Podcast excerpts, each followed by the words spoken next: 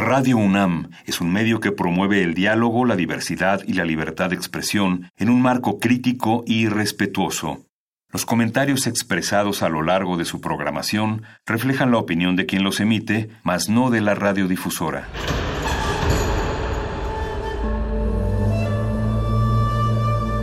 Un templo para la apreciación del ser mediante el sonido. mediante el sonido. Para nosotros. El sol sale durante la noche. Nuestros gritos llevan la mesura del silencio. Y el descontento está lleno de baile y risas. A todo, incluso a nosotros, nos resistimos. La universidad Ustedes y nosotros somos de Resistencia modulada.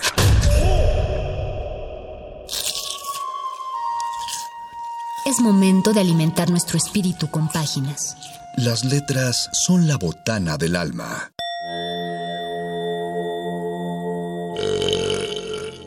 Recuerda la máxima. Los libros son como los tacos. Aún los malos son buenos.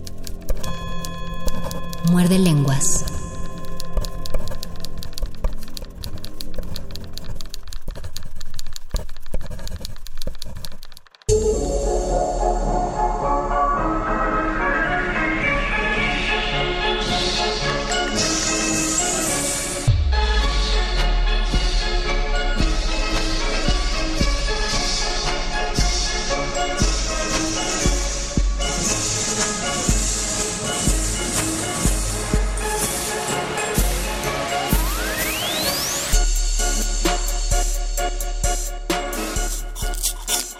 Muerde lengua. Muerde lengua. Muerde lengua. Buenas noches, muerde escuchas, buenas noches resistencia, les doy la bienvenida de nuevo a esta su revista radiofónica nocturna favorita Resistencia Modulada y al mejor programa de literatura de esta barra que es el Muerde Lenguas. A nombre de mi compañero Luis Flores del Mal agradezco su escucha, yo soy el Mago Conde y el día de hoy en el marco de, de la conmemoración de Sin Perdón ni Olvido el 2 de octubre de la semana pasada. Esta semana hemos decidido que la temática serán las letras militares. Yo sé que puede sonar un tanto contradictorio, eh, pero por tratar de darle un giro a las cuestiones eh, escritas que se pueden hallar acerca del 2 de octubre, en lugar de repetir eh, y de reiterar los, textos o, las anécdotas que ya conocemos acerca de la matanza del 2 de octubre en la Plaza de las Tres Culturas, eh, quise enfocarme en, en, un, en, un, rango, pues de hecho muy amplio que hay en la literatura, que es la literatura dedicada a las cuestiones eh, militares, no solo escritas por, por, los mismos soldados, sino escritas a propósito de esas temáticas. Eh, hubo, hubo momentos en la historia en que ser soldado y ser escritor no, no eran cosas muy distintas. El mismo Cervantes fue soldado, de no haber sido soldado no habría sido el manco de Lepanto, batalla en la cual perdió la movilidad de su mano.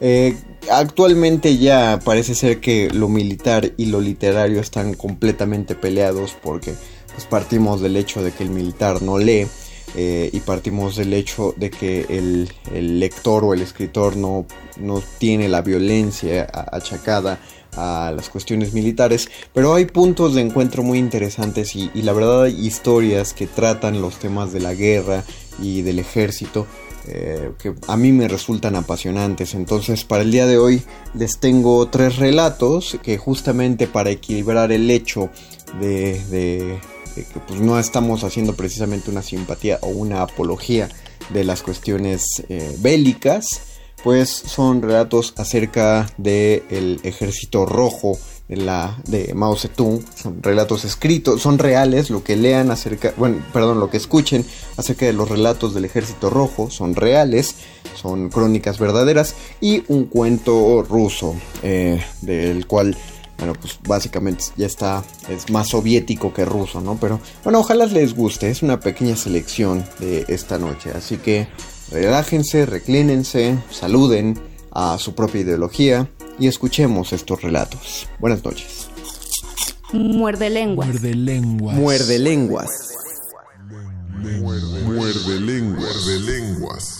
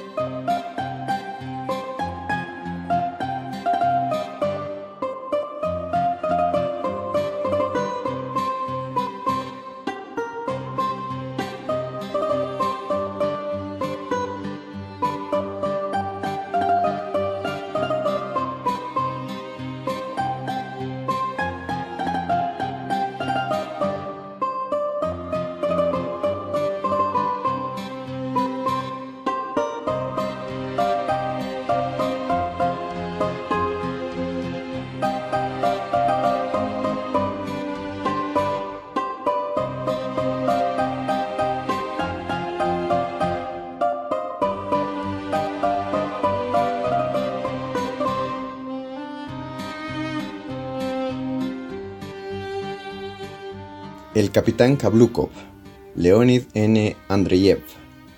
1. A través de los cristales cubiertos de hielo penetraban los rayos matutinos del sol invernal e inundaban de una luz fría pero alegre los dos aposentos que, con la cocina, constituían la morada del capitán Nicolás Ivanich Kablukov y su asistente Kukushkin.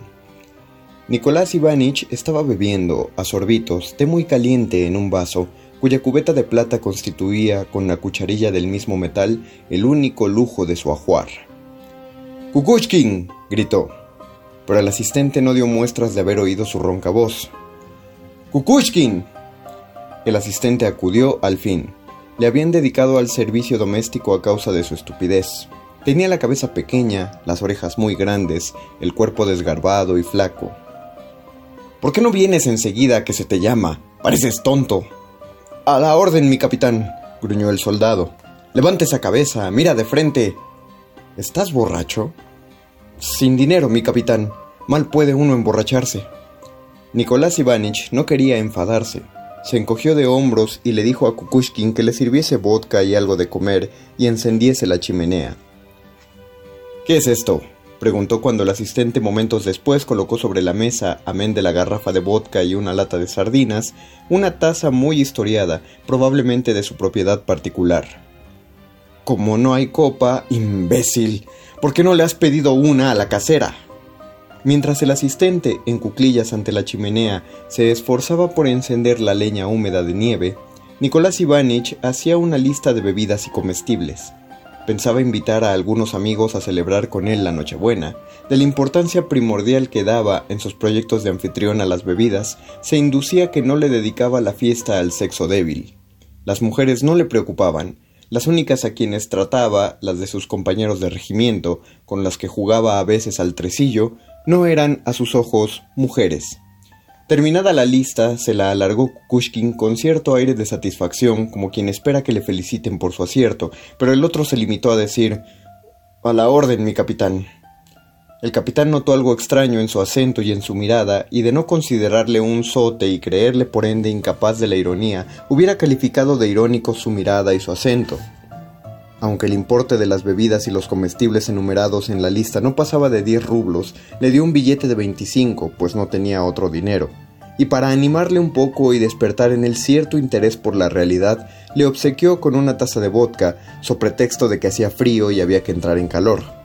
Kukushkin, luego de santiguarse, se bebió el vodka, pero no escupió después, ni dio las gracias como acostumbraba se limitó a secarse los labios de un modo violento, furioso, como si quisiera borrar todo vestigio de su capitulación vergonzosa ante el vodka de su señor.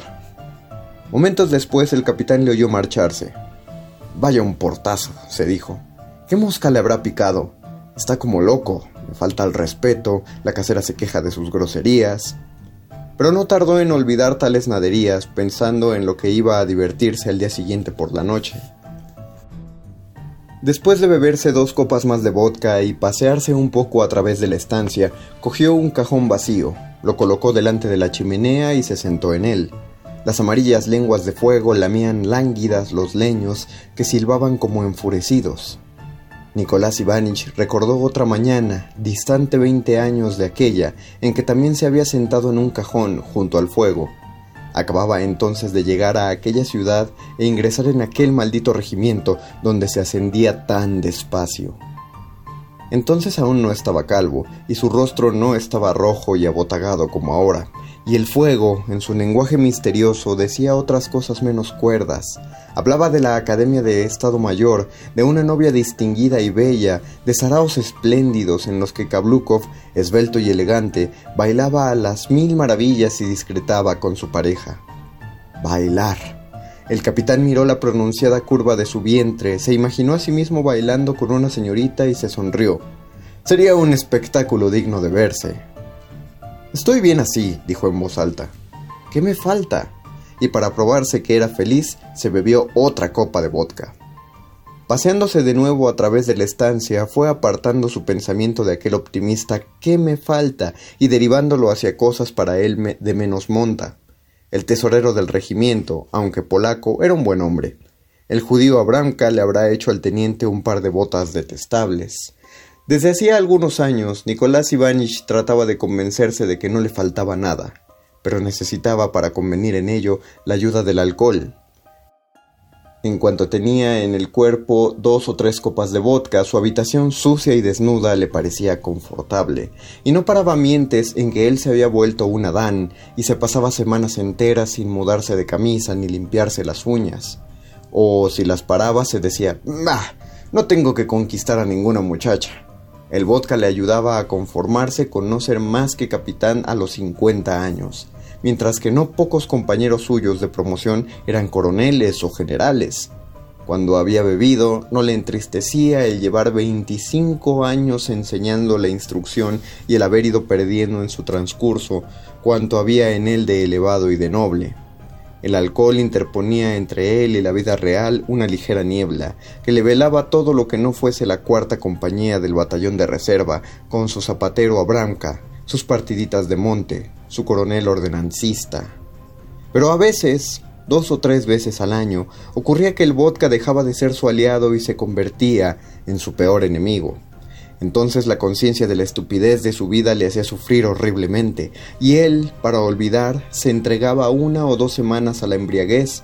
Durante ese tiempo no salía de casa, se pasaba el día entero en camisa de dormir, junto a la garrafa, abotagado el rostro, los ojos huraños. Esta vida me ha perdido para siempre, les decía llorando a los compañeros que iban a verle y cuando estos finalmente le abandonaban, llamaban a su asistente y le decían en tono severo que él era un hombre incomprendido, y cuando su asistente le abandonaba también, apoyaba un brazo en la mesa y la frente en el brazo y lloraba en silencio sin saber por qué, pero con un dolor profundo.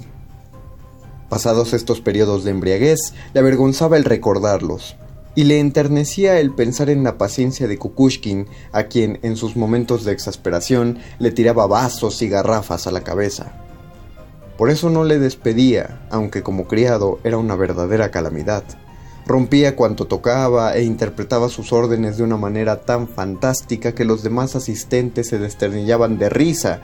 Luego de beberse otra copa, el capitán se fue al cuartel, dejándole la llave al ama de la casa, que vivía en el piso de al lado. Cuando se retiró, ya cerca de la medianoche, Kukushkin no había regresado. Y a la noche siguiente, no mucho antes de la hora que debían presentarse los invitados, seguía el asistente sin aparecer por la casa. 2. Guardada la lista de bebidas y comestibles en la ancha manga de su capote, salió Kukushkin a la calle, el frío intenso le hizo acelerar el paso, de ordinario lento, tan lento, que había sido uno de los motivos de que hasta cierto punto se le desmilitarizase. El vodka que había bebido no había disipado su mal humor. Como tropezase al doblar una esquina con una vieja, en vez de disculparse la envió a los infiernos. Luego tuvo una serie agarrada con un cochero, cuyo caballo había estado a pique de atropellarle. Todo cuanto veía provocaba sus protestas o sus sarcasmos, y la gente en cuyo rostro se pintaba la alegría de vivir despertaba en su corazón un odio africano. Cerdo. gruñó al ver en su trineo a la puerta de una tienda de ultramarinos a un señor rodeado de paquetes. Cerdo. comilón. Le parecía injusto e ilógico que el capitán le obligase a hacer las compras en una tienda de extramuros, o poco menos la ciudad. Vaya unos caprichos, rugió y escupió con furia. En aquel momento pasaba por delante de una taberna. ¿Y si entrase? le preguntó a un ser invisible, pero que sin duda se oponía a su deseo, y empujó desdeñosamente con el pie la puerta del establecimiento. Momentos después salió altivo, arrogante, retador, murmurando, Me he bebido una copa. ¿Qué? Nadie tiene derecho a pedirme cuentas. Pero a los pocos pasos de la taberna vio de lejos a un oficial y se apresuró a cuadrarse y a hacer el saludo de ordenanza. Al pasar por el puente, pues la tienda favorita del capitán estaba al otro lado del río, divisó más allá del bosque de humeantes chimeneas el campo inundado del sol. A la derecha de la carretera se esfumaba en una niebla azul la arboleda. Y yo en esta jaula, pensó Kukushkin con desesperación. Hacía tres semanas se había encontrado en el mercado a un campesino de Sobaquino, su aldea natal, su paraíso perdido, y había sabido por él que su mujer había dado a luz a una niña, pero que estaba demasiado débil para amamantarla y la criaba con biberón, que por más que su padre y su hermano se mataban de trabajar, la falta de brazos disminuía sobremanera las cosechas y el pan escaseaba, que si él no les enviaba algún dinero, se morirían de hambre. Kukushkin le dio un rublo al campesino para su padre. Se apoderó de él la desesperación más negra. Se imaginó el cuadro desolador de su familia en la miseria, y conforme se iba acercando Navidad, más turbaba aquel cuadro su alma. Mientras ellos se mueren de hambre por falta de brazos, se decía, yo estoy aquí comprándole buenos bocados al capitán. Hubo un momento en que hasta tuvo tentaciones de desertar, pero comprendió que hubiera sido una estupidez y desistió. Ya cerca de la tienda donde debía hacer las compras, pensó de pronto, ¿y si me quedara con el dinero? Esta idea le asustó tanto que se santiguó apenas nacida en su cerebro. Dios me libre, murmuró. Solo faltaba eso. Nunca ha habido ladrones en la familia y no seré yo el que la deshonre. Apresuró el paso, pero al meterse la mano en el bolsillo y tocar el billete, lo acortó, preguntándose, ¿y si dijera que lo he perdido? Horrorizado, volvió a santiguarse y se lanzó hacia la puerta más próxima. Era la puerta de una taberna. 3. Nicolás Ivanich, inquieto y furioso al ver que Kukushkin no volvía, les hizo saber a los amigos que se disponían a ir a su casa que el asistente había desaparecido con el dinero, pero cuando, cumplido tan penoso deber, tornó a su domicilio, encontró a Kukushkin en la cocina, sentado en el banco sobre el que se tambaleaba su desmedrado cuerpo y dedicado con entusiasmo a la tarea de sacarle brillo a una bota. ¿Dónde has estado estos dos días, sinvergüenza? Menuda borrachera traes. No, mi capitán. Aunque no, ¿eh? Además, estoy en mi derecho. ¿Cómo? ¿Te atreves encima a insolentarte? A insolentarme. Decir la verdad no es insolentarse. ¿Y el dinero? ¿Qué has hecho del dinero? Lo he perdido. El capitán levantó los brazos con desesperación y clavó inquisitorialmente sus ojillos hinchados en los de Kukushkin. Lo has robado, no lo niegues. Si usted cree que lo he robado, haga de mí lo que quiera. Denúncieme. Es bien fácil perder a un hombre. Y Kukushkin se echó a llorar. El capitán, loco de rabia, rechinando los dientes, gritó: Vete a dormir, animal. Mañana te mandaré al calabozo. Haga usted de mí lo que quiera. Pero soy inocente. Cállate, granuja. El capitán dio una terrible patada en el suelo y se fue a su cuarto. Kukushkin reanudó su tarea betuneril, pero no tardó en entenderse cuán largo era en el banco. A esto ha quedado reducida la fiesta con que yo había soñado, suspiró Nicolás Ivanich, un tanto aplacada su cólera merced a una expansiva serie de maldiciones. Verdaderamente, el destino es demasiado cruel conmigo. Y decidió buscar consuelo en el fondo de la garrafa. A medida que su contenido disminuía, parecíale al capitán que las paredes de la estancia se ensanchaban. Imágenes pretéritas, olvidadas ya, turbaron de nuevo su alma. Una mujer soñada, que era la dama de sus pensamientos desde hacía muchos años, se le apareció pura, hechicera. Amor mío, murmuró besando con sus gruesos labios el aire. Imaginóse luego estar a la orilla de un río por cuyo cauce iban pasando para no volver más como ondas fugitivas todos sus sueños de ventura, y conforme pasaban se ponía más triste y se tenía más lástima. Nadie le necesitaba en el mundo, en ningún corazón había despertado amor, ni siquiera piedad. Ninguna mirada se detenía con cariño en su rostro abotagado de borracho. Nunca unas manos infantiles habían acariciado su cuello apoplético, ni siquiera la amistad de un perro le consolaba. Por una extraña asociación de ideas, pensó en Kukushkin. Kukushkin le quería, pero ¿qué había hecho él para merecer su cariño? Kukushkin. El capitán se levantó, cogió el quinqué y no muy firme se dirigió a la cocina.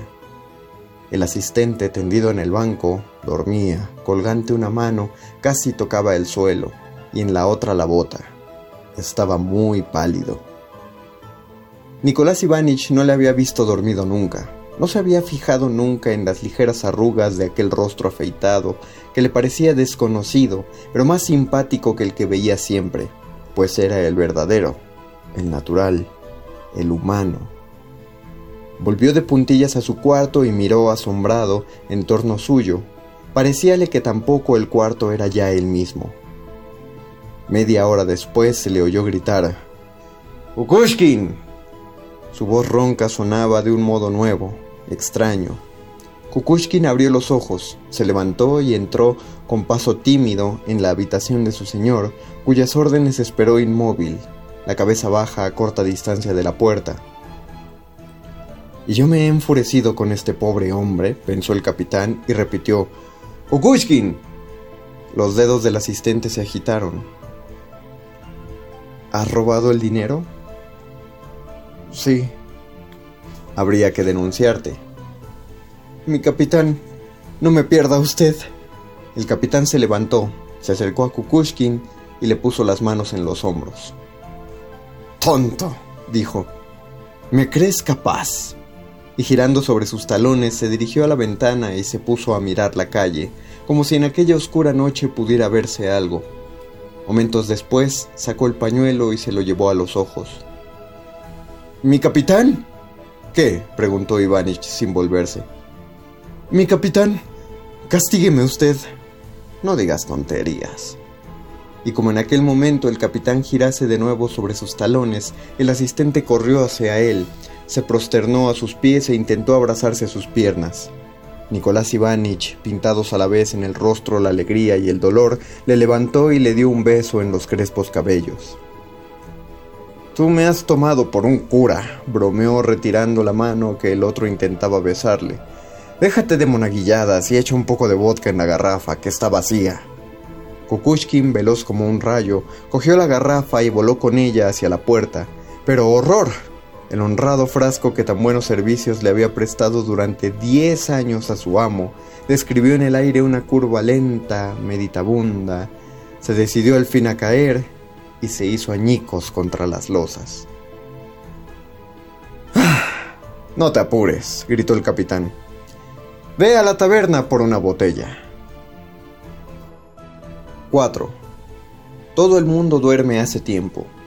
Solo se ve luz en las ventanas del capitán Kablukov, cuyos cuadrángulos se proyectan amarillentos sobre la nieve. ¿Con qué has enviado el dinero a tu aldea? Sí, mi capitán. Yo se lo iré devolviendo a usted. Trabajaré. El capitán lanza una bocanada de humo, se arrellana en su sillón y completamente feliz cierra los ojos. Kukushkin, sentado en el borde de una silla, la boca entreabierta, escucha sus palabras con una atención religiosa. Habrán tenido un alegrón en tu casa, ¿verdad? Figúrese usted, mi capitán. La Nochebuena es negra y larga, pero al fin capitula ante la fuerza invencible del sol apunta el día. El capitán y su asistente se disponen a dormir. Kukushkin descalza a su amo, tirándole de las botas con tal ímpetu que le pone en peligro el cajón en que se ha sentado. Luego, estrechando cariñosamente las botas de agujereadas suelas contra su corazón, se dirige a la puerta. Oye, ¿con que eres padre de una niña? Sí, mi capitán. La han puesto a Advotia. Muy bien. Buenas noches. Han pasado unos cuantos días y no se ha vuelto a ver a Kukushkin ir por vodka para su amo. Sus viajes a la taberna que eran una parte tan esencial de su servicio, han terminado, sin duda, para siempre. El capitán Kablukov, Leonid N. Andreyev. Muerde lenguas. Muerde lenguas. Muerde lenguas. Muerde lenguas. Muerde lenguas.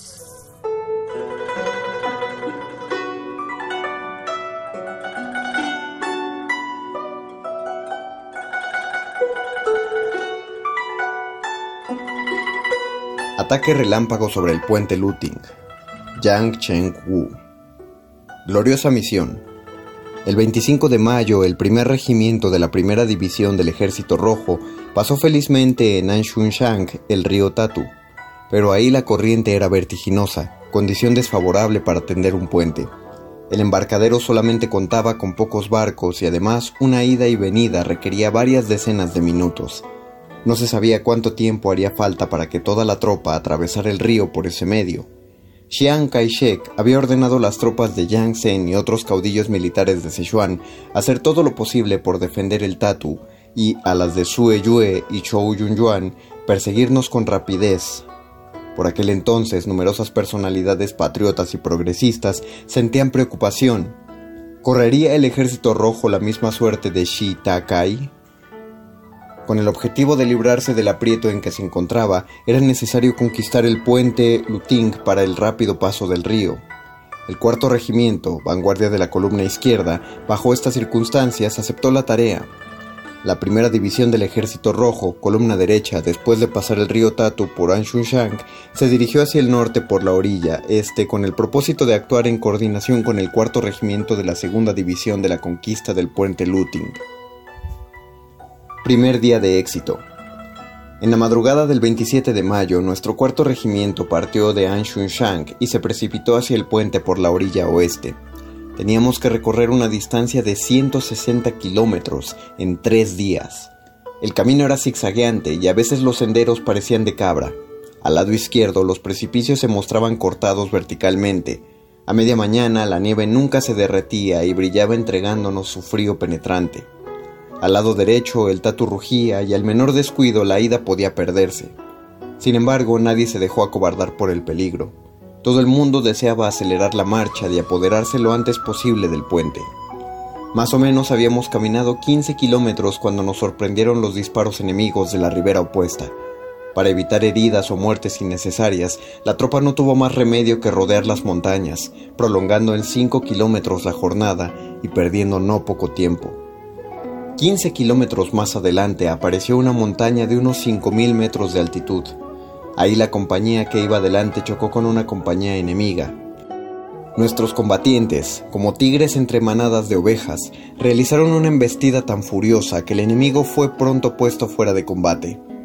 Después de salvar la montaña se veía un pequeño río, no muy ancho, pero como nos habían dicho, muy profundo, imposible de vadear, y el puente había sido destruido.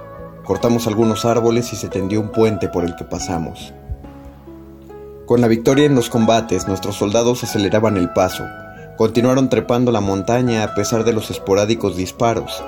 Al recibir un parte de un grupo de exploradores quedé sorprendido. Ahí a la izquierda de nosotros, un batallón de enemigos defendía el valle obstaculizando nuestro avance. El jefe del regimiento y yo corrimos junto con otros cuadros para explorar el terreno.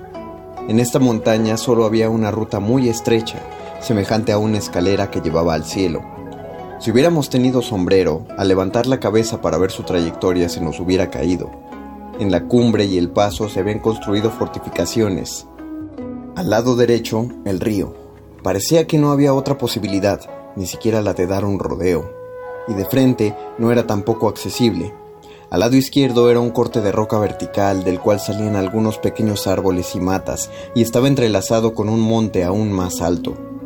Después de un minucioso reconocimiento llegamos a la conclusión de que solo había una esperanza, sorprender al enemigo por la espalda yendo por el corte rocoso.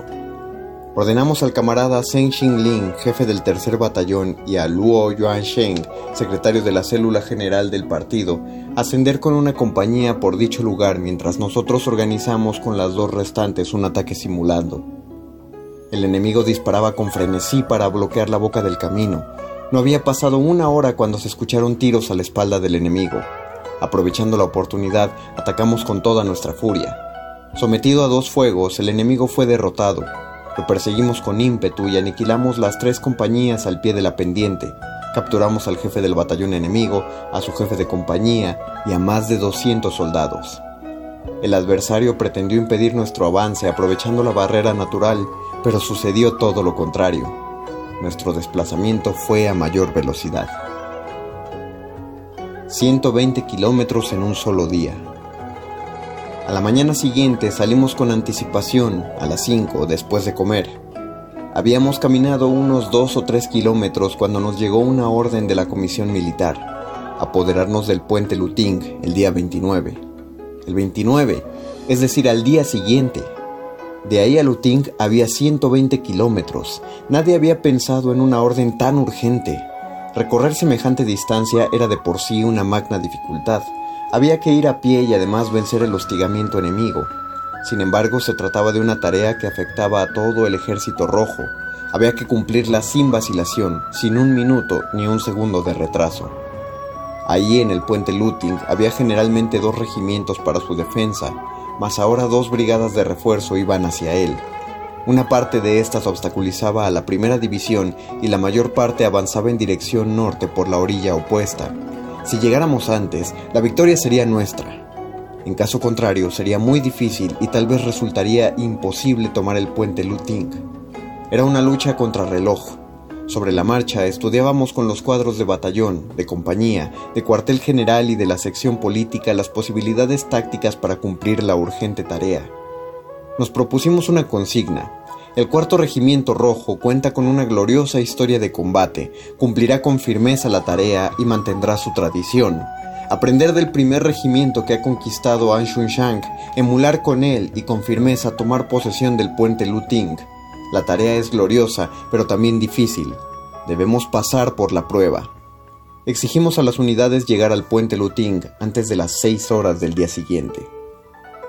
El camarada Luo Yuasheng y yo acudimos casi volando a la punta de vanguardia para movilizar a los soldados a una veloz marcha. La tropa pasaba delante de nosotros como una ráfaga de viento. Pude ver con claridad cada cara, cada par de ojos. Los gritos que expresaban su determinación de apoderarse del puente se escuchaban sin cesar. Estos ahogaron el rugir del río y estremecieron las montañas. Se aceleró aún más el avance. Entre las columnas comenzó a darse un fenómeno que parecía extraño. Algunos hombres ora se agrupaban, ora se dispersaban, y mientras corrían gritaban algo y volvían a agruparse, pero siempre en movimiento. Se trataba de reuniones de los miembros de la célula del partido y de los grupos del partido. El tiempo no nos permitía parar para una reunión y teníamos que discutir los problemas para llegar al cumplimiento de la misión que nos había encargado el partido. Apenas se había terminado el trabajo de movilización cuando nos aproximamos al cerro Menjung-Kang. Eran 15 o 20 kilómetros de pendiente a nuestro frente y otros tantos del otro lado del cerro. A su derecha el río Tatu y a la izquierda una montaña todavía más alta. Solo un sendero de cabra nos daba paso. Era la garganta entre Anshunshan y el puente Luting. Un batallón del enemigo se atrincheraba en la cumbre. Había una niebla tan espesa que no se veía nada más allá de cinco pasos.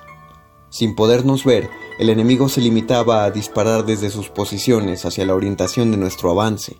Aprovechamos la espesa tiniebla para camuflarnos y organizar la tropa para subir a hurtadillas a la cumbre.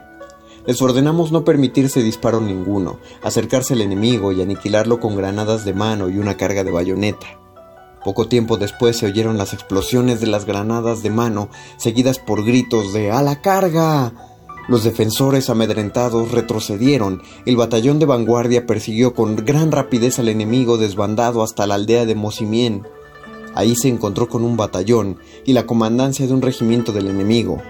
Nuestra embestida victoriosa derrotó al enemigo y nos apoderamos de la aldea.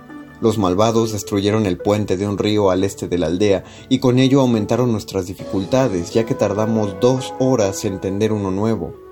Continuamos nuestra marcha forzada y unos 25 kilómetros adelante llegamos a una aldea. Eran las 7 de la tarde. El caserío lo formaban poco más de 10 familias. A la orilla del Tatu nos esperaban 55 kilómetros de camino. Las dificultades vinieron una tras otra. El cielo también quiso molestarnos. Llovía a cántaros. Rayos y centellas iluminaban por instantes la oscura bóveda al son de ensordecedores truenos. Las tinieblas reinaban. Los soldados no habían comido durante todo el día. El hambre nos acosaba. El camino de lodo disminuía nuestra velocidad. Mientras nos deslizábamos pendiente abajo, divisamos al enemigo a nuestra misma altura. A mayores dificultades, mayor trabajo político y nueva movilización política. Aclaramos a las células y a todos y a cada uno de los miembros del partido y de la liga, así como a los demás activistas las dificultades con las que nos enfrentábamos y la necesidad de hacer lo posible por llegar al puente a las 6 de la madrugada siguiente. Llamamos a cada uno a que se preparara un bastón para agilizar el paso por el resbaloso camino y a comer arroz crudo con agua para mitigar el hambre mientras marchaba. El llamamiento encendió como pólvora el ánimo combativo de la tropa. A su parecer, podría atravesar una montaña aunque ésta fuera de cuchillos. Sin embargo, ¿lograríamos coronar con éxito esta marcha de 55 kilómetros? La cuestión me pesaba como una roca de mil kilos. De repente aparecieron puntos de fuego en las montañas a la orilla, opuesta que en un abrir y cerrar de ojos se convirtieron en una gran cola de antorchas. El enemigo apuraba su marcha sirviéndose de antorchas. La luz enemiga nos sugirió marchar también con antorchas. Esta idea me vino a la mente. Quise estudiarla junto con el jefe del regimiento, el jefe del Estado Mayor y el secretario de la célula general del partido, pero me surgió otra. Solo nos media un río. Si nos identificamos como ejército rojo, habría choques y entonces, ¿qué vamos a hacer? Hace falta la valentía cuando sobreviven 10.000 dificultades. Decidimos aparecer como si fuéramos los tres batallones enemigos aniquilados en los últimos dos días para engañar así a este. Ordené inmediatamente a nuestras unidades comprar todos los setos que encontráramos a nuestro paso para hacer una antorcha para cada combatiente, mas no se permitía encender más que una para cada escuadra. Pedí a los clarineros que se prepararan para tocar las señales de enlace del enemigo para el caso de que fuera necesario, sabiendo que las tropas de la otra orilla eran de Sichuan, Seleccionamos a camaradas procedentes de esa provincia y a prisioneros para responder las preguntas.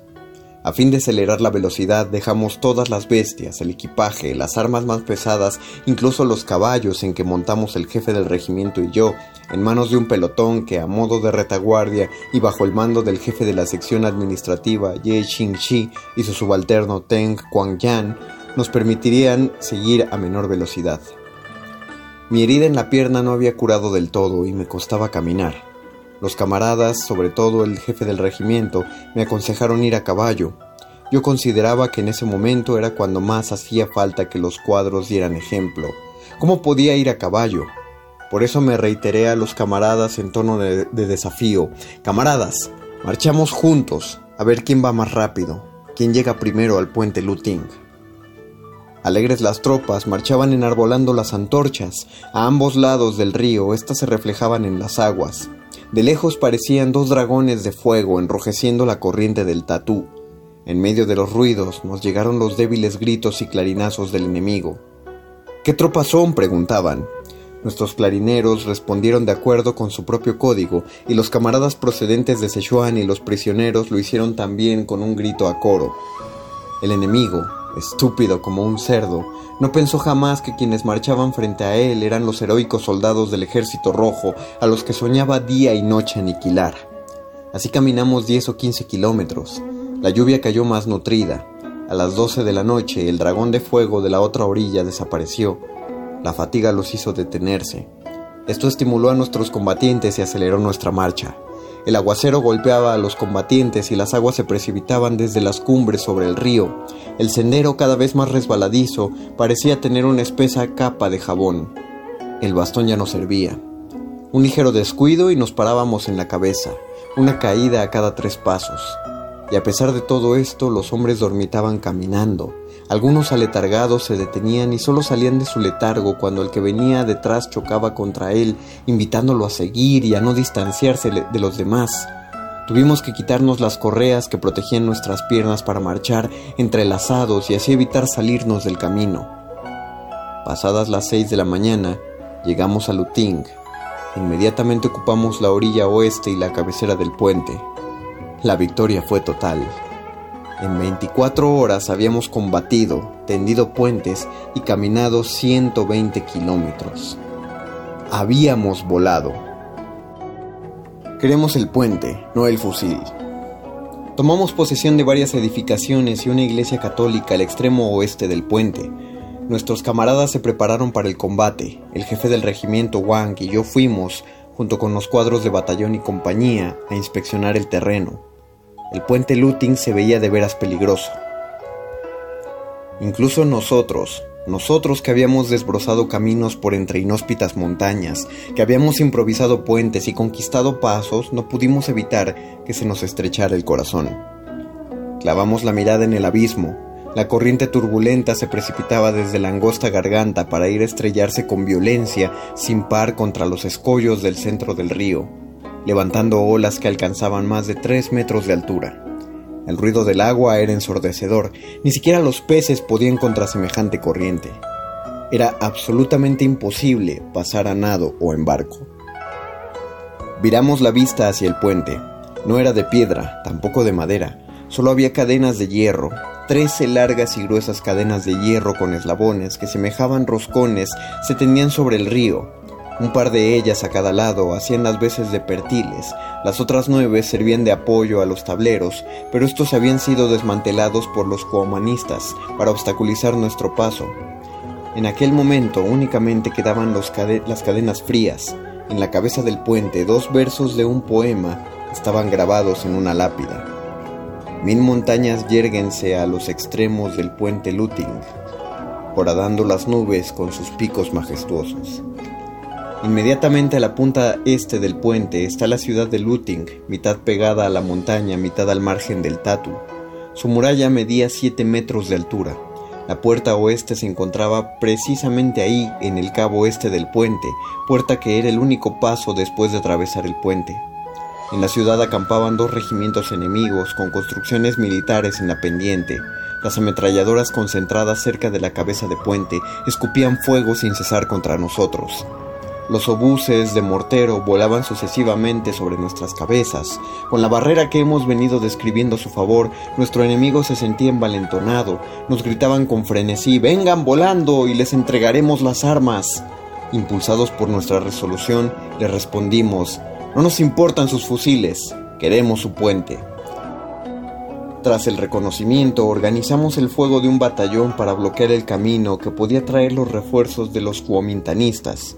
Dicho camino no era más que un sendero de cabra entre la montaña y la corriente, de modo que si los refuerzos querían llegar tendrían que pasar por ahí sin otra alternativa.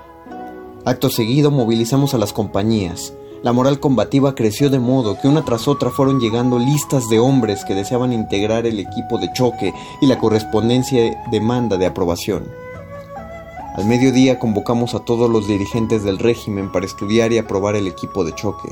No bien había comenzado la reunión cuando algunas granadas de mortero cayeron sobre el techo de la iglesia donde nos reunimos, provocando una lluvia de tejas. Todos los asistentes se mantuvieron serenos. Aprovechando la ocasión, dije para estimularlos, los enemigos nos están movilizando, debemos combatir y cruzar por el puente enseguida. Veamos ahora qué compañía debe asumir la tarea de choque. El jefe de la segunda compañía, Liao Tachu, que en general hablaba poco, se levantó y con un leve temblor del cuerpo debido a la emoción y la cara y orejas enrojecidas dijo, La primera compañía ha hecho méritos al pasar el río Wuxiang, convirtiéndose en compañía ejemplar. Aprendemos de ella y lucharemos por convertir la nuestra en heroica con la conquista del puente Luting. De todos modos, la tarea debe ser de nuestra tercera compañía, cortó interrumpiendo a Liao, el impaciente jefe de la tercera compañía. Parado ahí como una pequeña pagoda de hierro, continuó atropelladamente. Nunca nos hemos rezagado, esta vez garantizamos la conquista del puente, y concluyó observando. Si no nos dejan ser el destacamento de choque, no sé cómo persuadir a mis combatientes. Siguió una calorada discusión. Nadie quería que la tarea fuera de otro, pero ella no podía ser de todos. Había que tomar una decisión. Estudiamos y por último el jefe Wang anunció que la tarea la cumpliría la segunda compañía. Poniéndome de pie añadí, son numerosos los combates de modos que podemos turnarnos para realizarlos. Últimamente la primera compañía fue la vanguardia en la conquista del Wuxiang, esta vez le toca a la segunda. 22 comunistas y activistas que figuran en su lista formaron el equipo de choque con el camarada Liao Tachu como su jefe. Esta me parece una buena determinación. A ver, ¿qué otra observación hay? Sonaron aplausos. Liao saltó de alegría. Solo el camarada Wang Sai estaba un poco cabizbajo y murmuraba algo. No es ligera tampoco la tarea de tercera compañía, dije. Integrará el segundo equipo y seguirá al de choque con la misión de colocar los tableros para que las tropas que vienen puedan entrar lo antes posible en la ciudad. ¿Tienes aún alguna opinión? Apareció una sonrisa en su rostro. Inmediatamente ordené comer a satisfacción para enfrentar el futuro combate. Después de la reunión, el camarada Luo Yuansheng fue a la segunda compañía para ayudarles en los preparativos. El ataque general comenzó a las 4 por la tarde. El jefe del regimiento y yo dirigimos el combate en el extremo del puente. Todos los clarineros tocaron sus instrumentos concentrados. Todas las armas abrieron fuego contra el enemigo. Los toques de clarín, los tiros y explosiones y los gritos estremecieron las montañas. Los 22 héroes del equipo de choque, con fusil, ametralladora, puñal, sable a la espalda y 12 granadas al cinto, empezaron a avanzar encabezados por el camarada Liao Tachu, apoyándose en las desnudas cadenas y enfrentando el fuego nutrido que provenía de la ribera opuesta. Los seguía la tercera compañía que, además de sus armas, llevaban tablas que colocaban al mismo tiempo que combatían. Cuando el equipo de choque se aproximaba al extremo del puente, una llamarada que iluminó medio cielo se levantó cerrando el paso entre este y la puerta oeste de la ciudad. Los 22 héroes al ver el fuego quedaron atónitos por fracciones de segundos. Un grito de mil voces surgió de nuestro lado. Camaradas, es el momento de la victoria. Adelante, no teman el fuego, no vacilen, arriba, el enemigo está derrotado. Fue una verdadera inyección de ánimo. Entre sonoros clarinazos volvieron a arremeter por entre el fuego. La gorra del camarada Liao Tachu se incendió, mas él la arrojó y continuó su carrera. Siguiéndolos todos cruzaron la puerta y entraron a la ciudad. Comenzaron los combates callejeros. El adversario concentró su fuerza para contraatacarnos. Los 22 héroes hicieron que sus armas y municiones desempeñaran a cabalidad su misión, pero pronto se encontraron sin municiones. En ese momento crítico, el camarada Wang Tsai llegó a apoyarlos con su tercera compañía. Luego cruzamos el jefe del regimiento y yo con toda la tropa. En dos horas de combates encarnizados aniquilamos la mitad de las fuerzas enemigas y el resto huyó a la desbandada. Al atardecer toda la ciudad de Luting era nuestra y teníamos el puente bajo eficaz control. Sin embargo, había que prevenir con prontitud cualquier contraataque y garantizar la seguridad del puente, Enviamos en la dirección del en Lu al batallón de entrenamiento del grupo de ejércitos, entonces bajo el mando de nuestro regimiento, pero en aquella dirección habían atrincherado varios regimientos enemigos. A fin de hacer frente a otras dos brigadas del refuerzo enemigo, mandamos un batallón hacia el sur. A las 10 de la noche se produjo una alarma. Calculamos que los refuerzos enemigos habían llegado y nos preparamos para un combate encarnizado. En realidad tropezamos con un herido del tercer regimiento de nuestra primera división y por él supimos que ésta llegaba. Suspiramos de alivio. Resultó que las dos brigadas enemigas habían sido alcanzadas por nuestra primera división y en la zona de Chunlimping, a 30 kilómetros del sur de la ciudad, libraron un combate y las brigadas, temiendo verse entre dos fuegos, huyeron hacia Hualimping. Enviamos a un grupo de camaradas para dar la bienvenida a los camaradas Liu Po Cheng y Nie Jung Chen. Eran las dos de la madrugada y sin embargo los camaradas Liu Po Cheng y Nie Jung Cheng me pidieron que los acompañara para observar el puente. Con una linterna delante, fui con ellos del extremo oeste al oeste. El camarada Liu observaba minuciosamente cada cadena como para grabar en su mente todo el puente Lu Ting. De regreso se detuvo a mitad de la vertiginosa corriente y agarrado a una de las cadenas golpeó tres veces los tableros con su pie. Luego exclamó, Puente Luting, por ti hemos entregado sangre y esfuerzos, pero te hemos conquistado, te hemos vencido. Entre los documentos capturados había un memorándum despachado por el caudillo militar de Sichuan, Liu Wenyui, en el que decía que el ejército rojo enfrentaba un peligro similar al arrostrado por Shi Takai, que encerrado entre el Tatu y el Arenas Doradas sería aniquilado. Esta ilusión se había desvanecido por completo con nuestra hazaña, aunque habíamos seguido la misma ruta de Shi Takai. La historia no se repitió. Nuestro ejército popular estaba dirigido por el Partido Comunista y el presidente Mao.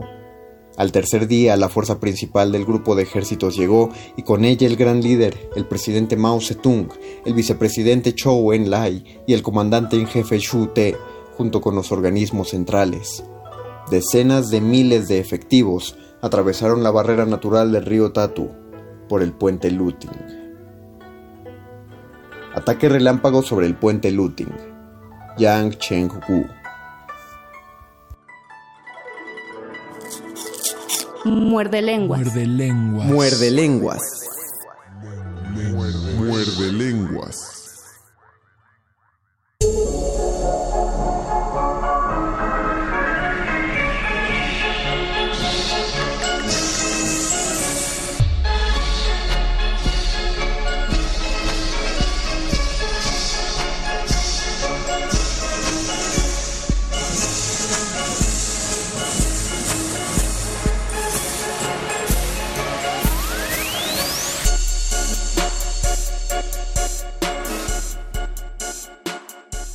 Este es todo el tiempo del que disponemos por ahora. Digo, fue mucho tiempo, pero supongo que es suficiente. Agradezco a Oscar el Voice que hizo la producción de este programa. Agradezco a toda la resistencia modulada. Y saludo a toda la gente allá en Adolfo Prito 133 que programó este programa que está grabado eh, no me están escuchando en vivo, pero cualquier comentario, cualquier duda o aclaración, estamos en Facebook, Resistencia Modulada, Twitter, arroba R Modulada. Gracias por todo, a nombre de mi compañero Luis Flores del Mal, despido este muerde lenguas, no se desconecten, recuerden que quedan dos horas de Resistencia Modulada. Yo fui, soy, sigo siendo el Seré, el Mago Conde, y les deseo una buena noche.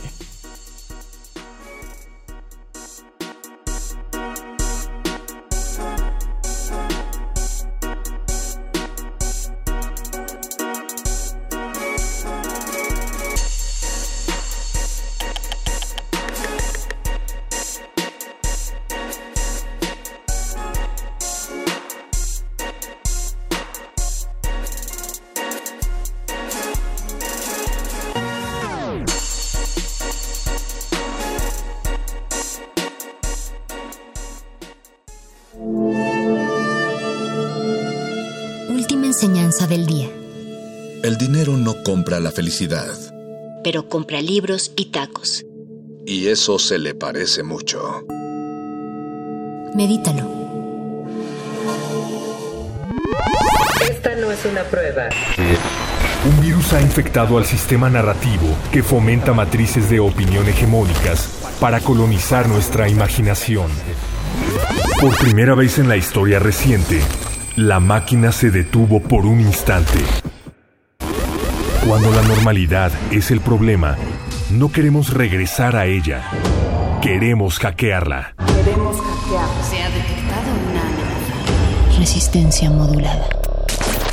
En redes sociales y medios de comunicación masiva se han echado a andar campañas con narrativas preconcebidas que vislumbran un apocalipsis cercano. la cuarentena, animales se apoderan de las calles. Un asteroide se Esta dirige de hacia la Tierra. perfectamente. Resulta más sencillo imaginar el fin del mundo que promover aquellos discursos que nos invitan a reflexionar sobre maneras diferentes de convivir con el planeta e interactuar entre nosotros.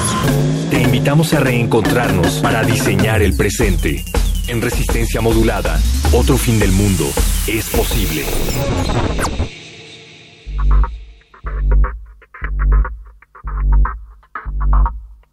One man, more man, you gotta run. Young God, gotta run. No clouds, black stars behind the window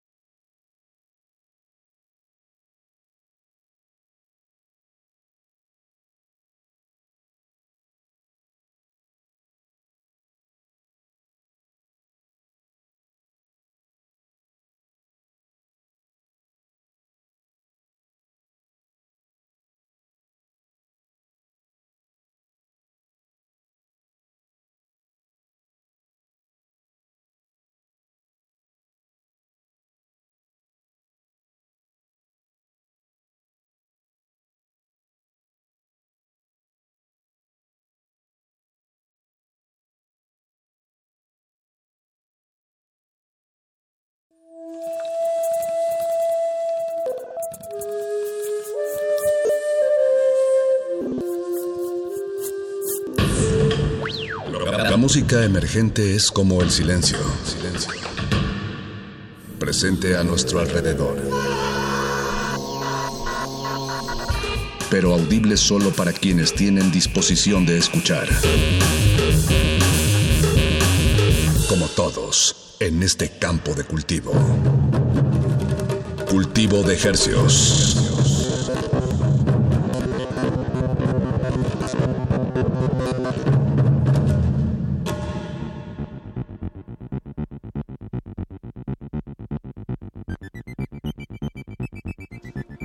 Organismos audiosensibles y radioceptibles inmersos en las ondas hercianas, bienvenidos a otra emisión de Cultivo de Hercios. El invernadero musical de resistencia modulada que se atomiza y transmite los lunes y los jueves a las 9 de la noche en compañía de usted y de la música recién cultivada que hacemos llegar hasta sus oídos. Por la frescura del 96.1 de FM, 860 AM XEUN Radio UNAM transmitiendo aquí en el Valle de México. Llegamos a la aldea global a través de nuestro portal en línea www.resistenciamodulada.com y www.radio.unam.mx. Les saludan desde estos micrófonos universitarios, públicos, sanitizados, por supuesto, Paco de Pablo, su servidor. y su servidor Apache o Raspi y nos da mucho gusto este lunes 5 de octubre traerles más estrenos musicales. Ahora ya con un tinte más otoñal, Paco. Ahí viene el frío. Bueno, sobre todo aquí en el Valle de México, pues no, no deja de llover y llega el frío y se te mete hasta los huesos.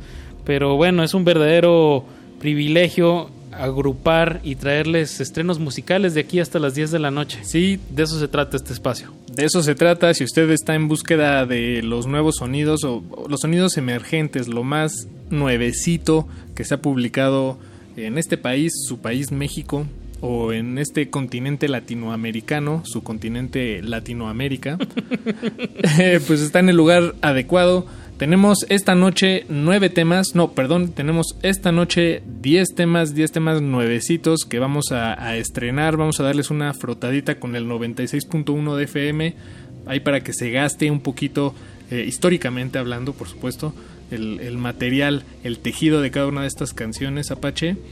Sí, pues vámonos recio, de una vez. Pues vámonos rápido porque hay muchos estrenos esta noche, Paquito. Como bien dijiste, 10 temas que se los traemos en paquetes de 2. Así que vamos a hacer 5 bloques de 2. Este primer bloque va con el proyecto que se llama Morirás Lejos. Este proyecto es de Jorge Galindo. Es un compositor de la ciudad de Jalapa, Veracruz, que mezcla ritmos folclóricos con, con, géneros alternativos como el shoegaze, el noise y algunos elementos de electrónica, sintetizadores, pero de fondo trae este, este rítmica pues latinoamericana. En este, en este tema en especial hay una tonada venezolana al puritito estilo de Simón Díaz. Ándale. El tema se llama Mar, entre paréntesis Reprise, de Morirás Lejos, que por cierto Morirás Lejos es un guiño, ¿no? Al libro de José Emilio Pacheco. Y si no lo es, pues es una extraña coincidencia.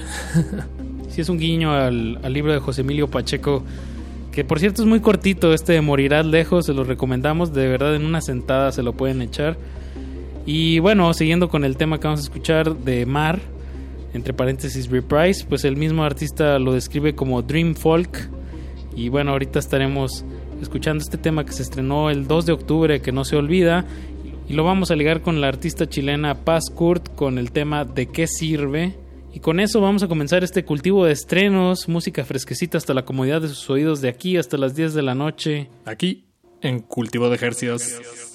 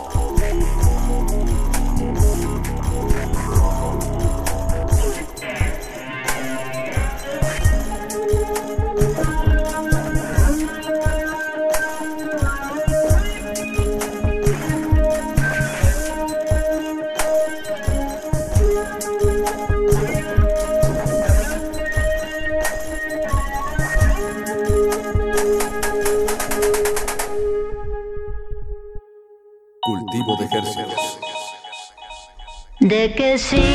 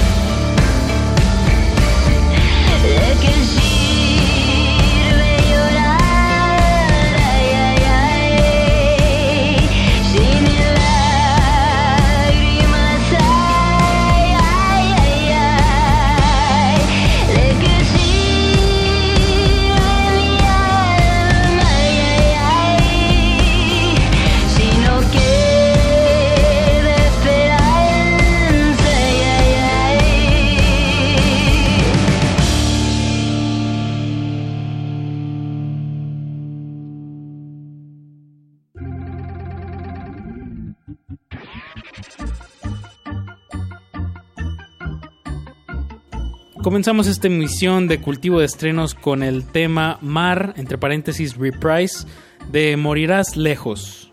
Morirás Lejos haciendo homenaje y eco a la obra de José Emilio Pacheco de una u otra forma. Y después de eso acabamos de escuchar la canción que se llama ¿De qué sirve? de la artista y compositora, cantante Paz Kurt.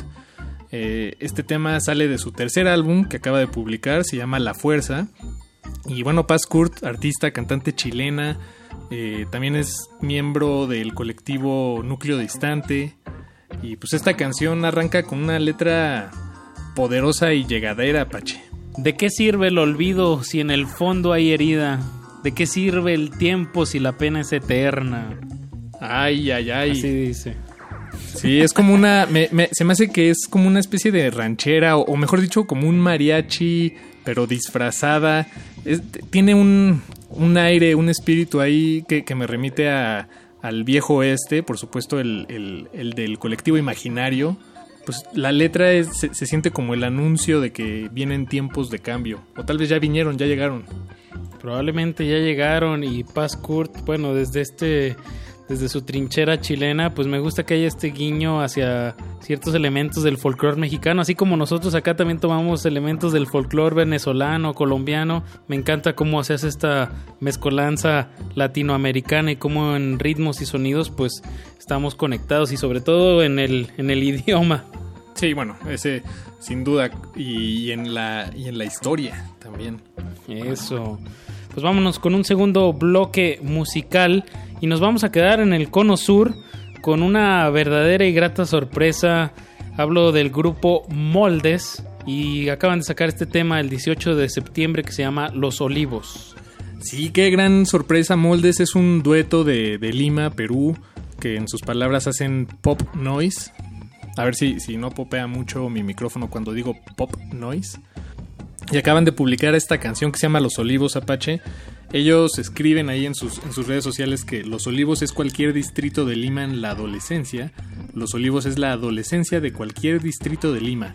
También es un regreso desde la playa viendo el atardecer justo antes del terrorífico tráfico de un domingo en el verano. Es una canción que, que compusieron pues teniendo en mente de alguna manera eh, los olivos, que por lo que entiendo es una, eh, eh, pues es un fraccionamiento tal vez o una, una zona ahí en, Lima, en Perú. que de vivienda popular, de ¿no? Vivienda es un proyecto experimental de vivienda que por cierto se llama Previ. El, nuestro símil acá en México sería pues, el Infonavit. Ándale. Me, me encantan estos paralelismos entre Perú y México que yo creo que ni los peruanos ni los mexicanos nos damos cuenta de, cuánta historia compartimos. Sí, sí. Y me, me, suena, o sea, me imagino como estas casas habitación, los complejos habitacionales de Iztacalco o bueno, el mismo Tlatelolco. Como que me da esta, esta sensación, esta música, como de alguna manera suena a, suburbio, pero a la vez está en, en la mera capital y son estas ganas como de, estar afuera, pero están adentro. Bueno, me, encantó este tema de moldes de los olivos. Sí, ándale. Y, y hay ahí como, pues habla de la concepción del progreso, ¿no? Y cómo cada las distintas épocas y en las distintas latitudes se, entiende de una manera distinta.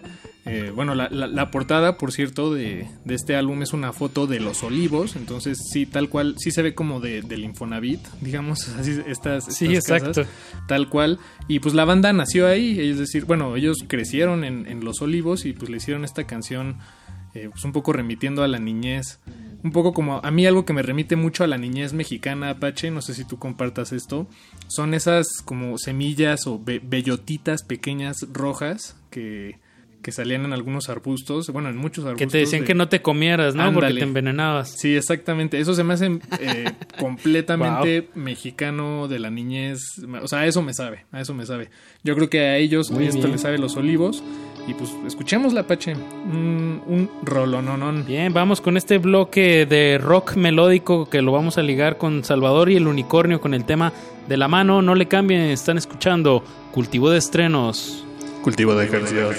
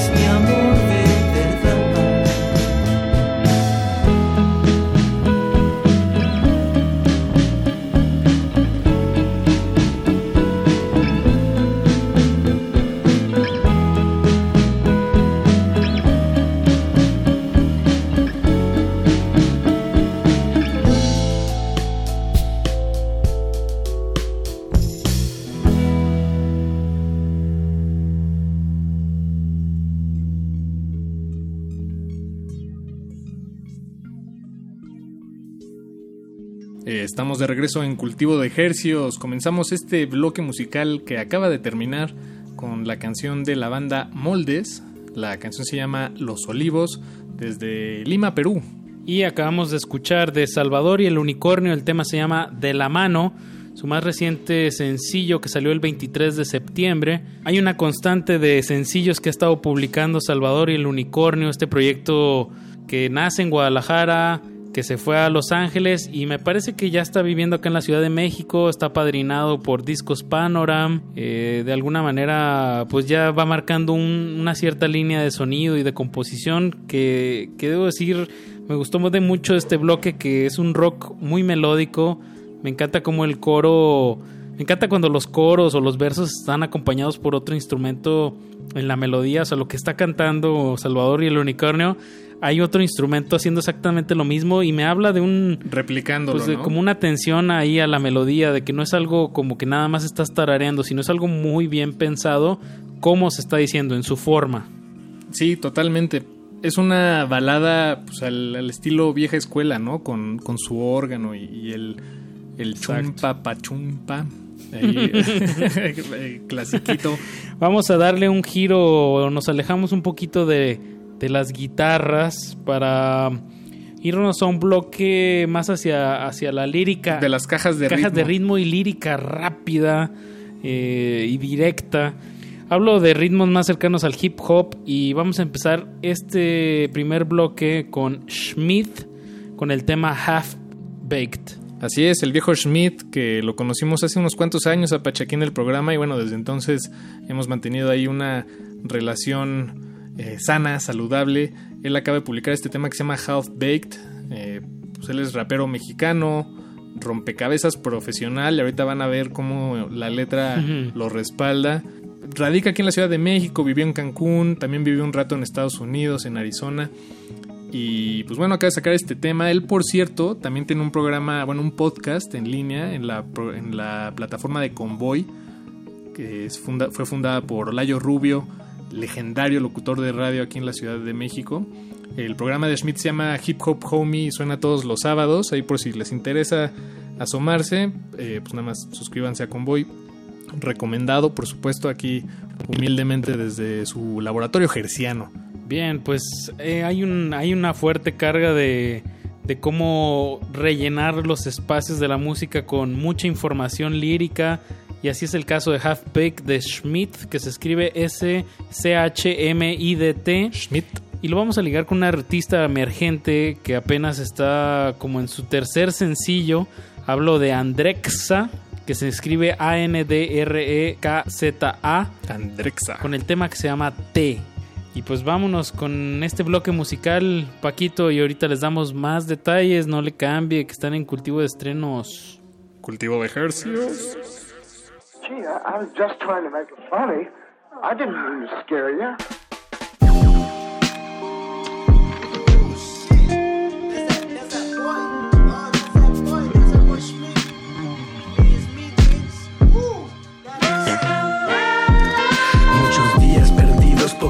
Victorias logradas. Y aunque ande el pedo jodido, siempre doy mi mejor cara. No te pongas mis zapatos, tal vez te queden grandes. No es una misión suicida, es hacer algo más Bitch, sabes, este juego se juega como juego de mesa Ando juntando palabras como rompecabezas y rompecabezas como suena este pedo Ando juntando este verso como places de Lego Quitándome el ego y cambiando por dentro. Sé que esto que siento un buen presentimiento Lo dejo, me llevo y siempre sale algo bueno uh. Always smoking with my crew, you know how we do.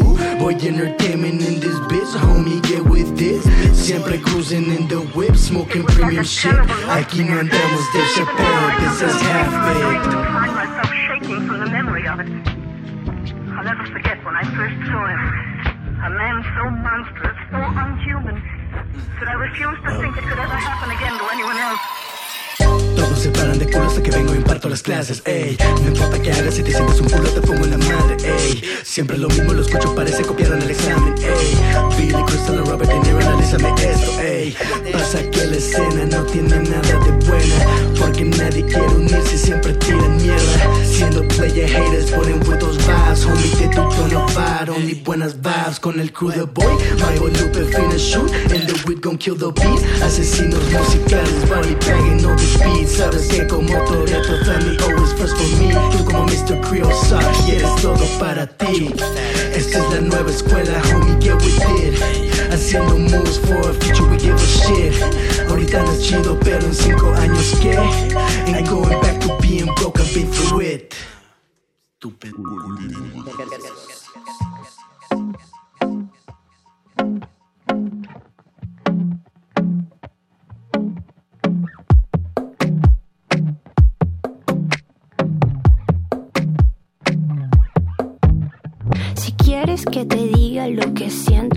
tiempo, te cuento que esto ya se ha convertido en otro cuento. Ahora yo te escribo esta canción en el intento de hacerte entender con este flow a lo que vengo. Me gusta que me mires y leas mis pensamientos. Yo solamente espero a que llegue nuestro encuentro. Te invito a conocer ahora el centro de mi templo. Empecemos con un té para conocernos. Vamos a tomar una tacita de té.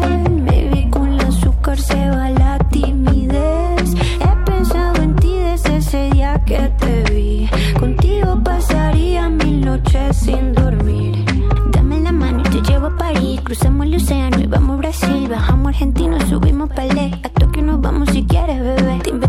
Caribe, broncearnos la piel. O en el Polo Norte, abrazarnos también. Viajamos la luna en mi nave espacial. A donde tú quieras hacerlo real.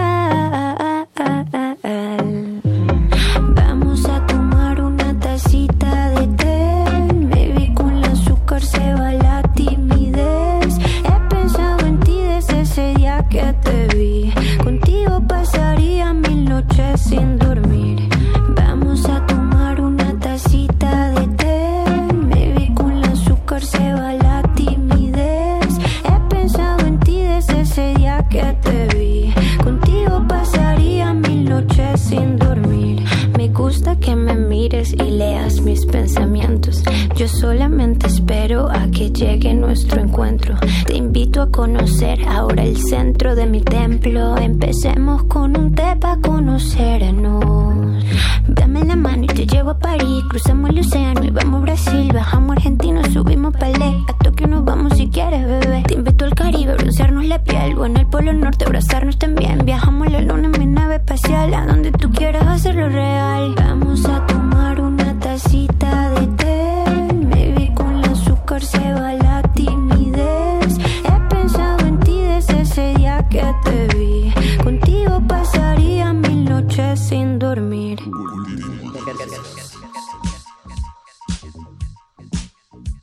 Comenzamos este bloque musical con Schmidt, el tema se llamó Half Baked y acabamos de escuchar de Andrexa, el tema se llama Té. Té. De té. ¿Se te antojó un tecito, Paquito? ¿Qué tal te caería ahorita? Un Mira, no me, tecito no me vas a creer, Apache, pero me estoy tomando uno en este momento. En este Ah, momento. mira. Entonces, respondiendo a tu pregunta, ¿cómo me caería? De lujo. De lujo, de lujo. Eh, Más pues bien sí, dirías, me está cayendo de lujo. Me está cayendo de lujo. Está cayendo el té de lujo. Eh, pues Andrexa Apache, como bien decías al inicio, bueno, en el bloque anterior, solo tiene tres sencillos publicados. Y es un fenómeno que, que, pues me impresiona mucho porque no lo comprendo. Puedo imaginarlo, pero no lo comprendo. Imaginar su, su razón de ser. Eh, ella está radicada en Los Ángeles. Su, su nombre es Andrexa Yepes. Es venezolana.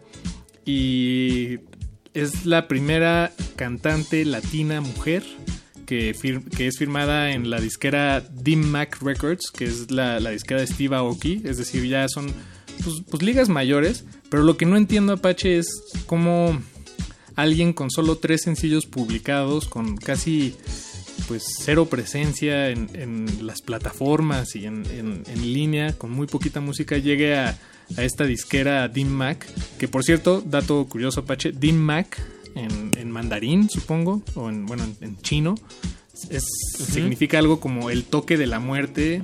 eh, Es decir, estos, Órale. este, estos movimientos que, como el de Kill Bill, que, que Sí, sí, sí, de que te tocan un- una parte del cuello y a los Y 15 muere. minutos estás muerto. Ándale. Pues eso significa Dean Mac. Pero pues sí, entonces no, no sé. O sea, e- enhorabuena, me da gusto. Además la canción que escuchamos me, me gustó mucho. Me gustó mucho la, la presencia de la voz y el contraste con pues co- cómo el resto de los elementos están ahí muy sugeridos, pero, pero en realidad es, es la voz lo, lo que lleva toda la canción. Y, pero pues sí, Apache, no, no entiendo. Solo sé que está eh, pues en estos canales donde la información, la música, la imagen y el dinero se mueven mucho más rápido. Claro. Entonces- es justo, creo que ya sí lo estás entendiendo, Paco, me lo acabas de enlistar. Sí, ¿verdad? Hay mucho interés, hay, es un fenómeno, digamos que de empujes inorgánico, esperando a que se vaya agarrando, pues eso es una apuesta del pop, eh, sí, de, sí, sí. de inyectarle cierta imagen, apostarle a la imagen, respaldarlo con música y ver si se agarra de, de- de una ola de moda. Y bueno, pues lo mejor para Andrexa, su tema está bastante bueno. Escuchen los, sus otros dos temas. Eh, están por ahí en, en YouTube. No todo está en plataformas digitales. eh, que a las que estamos ya. a las que nos han acostumbrado. pero. pero pues ahí está. Y si, y si se quieren dar un chapuzón a algo de lo que hemos sonado esta noche, pues pueden eh, buscar en nuestras historias de Instagram, arroba R modulada. Ahí está toda la música y de alguna manera si ustedes van le dan clic, buscan más música de los de algunos de los artistas que sonamos esta noche, pues habremos hecho algo bien, Paco, en este listado, en este agrupamiento de estrenos musicales. Eso, Apache, es lo que más me gusta pensar. que, que- que esto tiene sentido eh, cuando la gente que lo escucha hace que tenga sentido. Pues Paquito, sigamos con música que si no, no vamos a alcanzar. Vámonos con un bloque más hacia la cumbia. Vamos a empezar con lo que era tradición, con el tema Fuchi Guacala. Que es parte de un disco que se llama Cumbias Satanizadas. que Es una cumbia que, bueno, vamos a escuchar, está sumamente politizada. Ándale. Pero me encanta que la cumbia y la música esté dando esta reinterpretación a las figuras públicas políticas. Sí, pues es que qué bien suenan los políticos con cuando los remezclas con cumbia. Este y además esta cumbia que, que nos trae lo que era tradición, pues es oscura, pegajosa y como dices Apache, profundamente política. Eh, la lo que era tradición es un dueto de, de productores, de músicos, conformado por el vaquero tropical y la guira del futuro. wow, qué buenos nombres. Sí, wow. Y bueno, pues este tema Apache ahí hace un guiño guiño a nuestro señor presidente. Andrés Manuel López Obrador. Andrés Manuel López Estás Obrador. ampliado todo el tiempo sobre esta cumbia satanizada. Pero lo que más me encantó de este tema es, de verdad, bueno, ahorita lo van a escuchar, pero cómo no, no toma parte. De alguna manera, siempre cuando eres una figura pública, pues la información la pueden usar a, a tu ventaja o desventaja. Y de alguna manera, cuando un músico la reinterpreta la propia, eh, de alguna manera se neutraliza y, y de verdad no sabes, o sea, no, no importa de qué lado estés, ¿no? Sino más bien es como estás señalando la política, no de, Sí, sí, de sí. qué está hablando. Sí, claro, vaya, o sea, sí, sí se pueden tomar partidos, ¿no? Y, y lados en, en la música, pero en esta, en el caso de este tema en particular o de remixes o música más como electrónica para, para bailar, pues más bien se agarran elementos y, y eso puede que diluya la, la posición política. Aquí me queda claro, como bien lo acabas de decir, Apache, aquí está más bien como señalando a la política. Eso sí, yo sí creo que está también haciendo un, una sugerencia de, de lo pues de, de lo absurdo que también es el mundo de la política, que siempre ha sido, ¿no? Pues, o sea, nunca ha Sí, sido. siempre como- ha sido. el-. La drama política de alguna manera es un distractor también de... eh, Es como ir empujando dos polos para tener la atención de la gente, pero en medio están pasando muchísimas cosas que a veces pasan desapercibidas. Y bueno, lo que era tradición, aquí nos trae Fuchi y Guacala. Y luego vamos a ligar con, con dos artistas bastante consagrados. Eh, hablo de Amandititita y de Pato Machete que tienen este tema nuevo que se llama Cumbiar el Mundo. Súbanle a su radio para que ahora sí truenen esas bocinas y están escuchando Cultivo de Estrenos. Cultivo de ejercicios.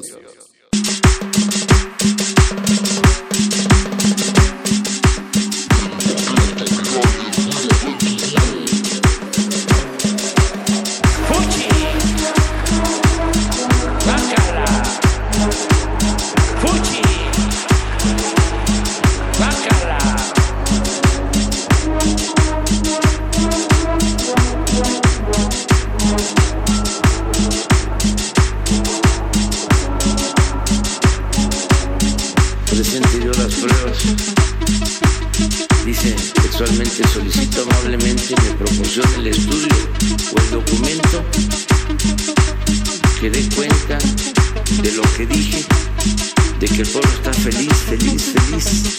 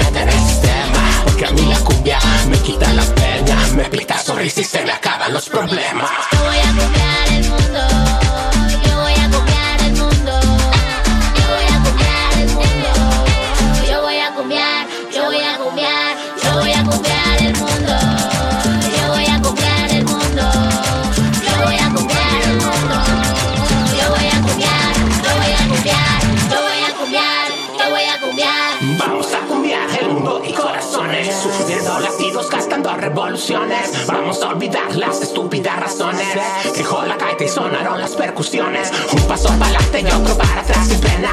Las manos en alto que suena la guacha buena. Somos los de siempre y bailamos en la espera. Nuestros queridos sudan esto por la esfera. Cumbiera y este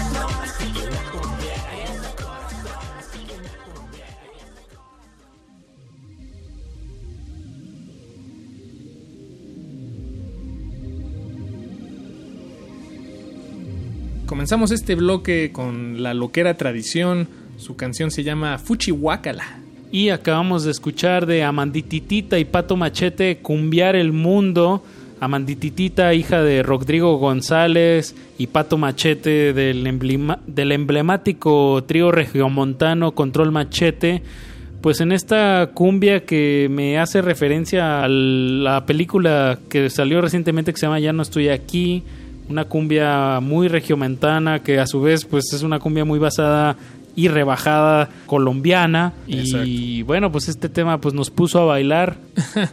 Y una cumbia completa ah, en contraste con la de la loquera tradición pues un poco más iluminada no que, que la anterior eh, con, con, más sobre sí, gozar. unos tintes unos tintes más pop, ajá, exacto, como sobre la pista de baile y de alguna manera siempre es bueno tener el pie moviendo, porque si uno mueve la cuerpa, pues de alguna manera está activo y está consciente de qué está pasando. Vámonos con más música, Paquito, que si no acabamos. Y bueno, Apache, para cerrar esta emisión tenemos un bloque un poco más extenso, lento, largo, oscuro, eh, lleno de dron, de ruido.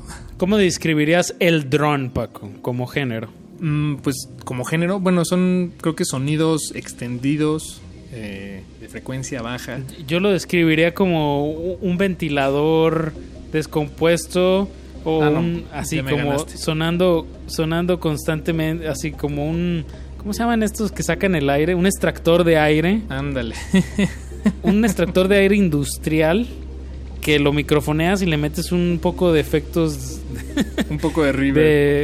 de, de reverb o de delay y sobre eso, sobre ese esa mecanización espacial creas todavía otras capas de sonido y, y vas como pues viendo hacia dónde te lleva. Sí, exacto. El cambio es discreto y exacto. Es mínimo. Sí, pues es, es- en ese sentido es minimalista o, o comparte varias características con la eh, música minimalista.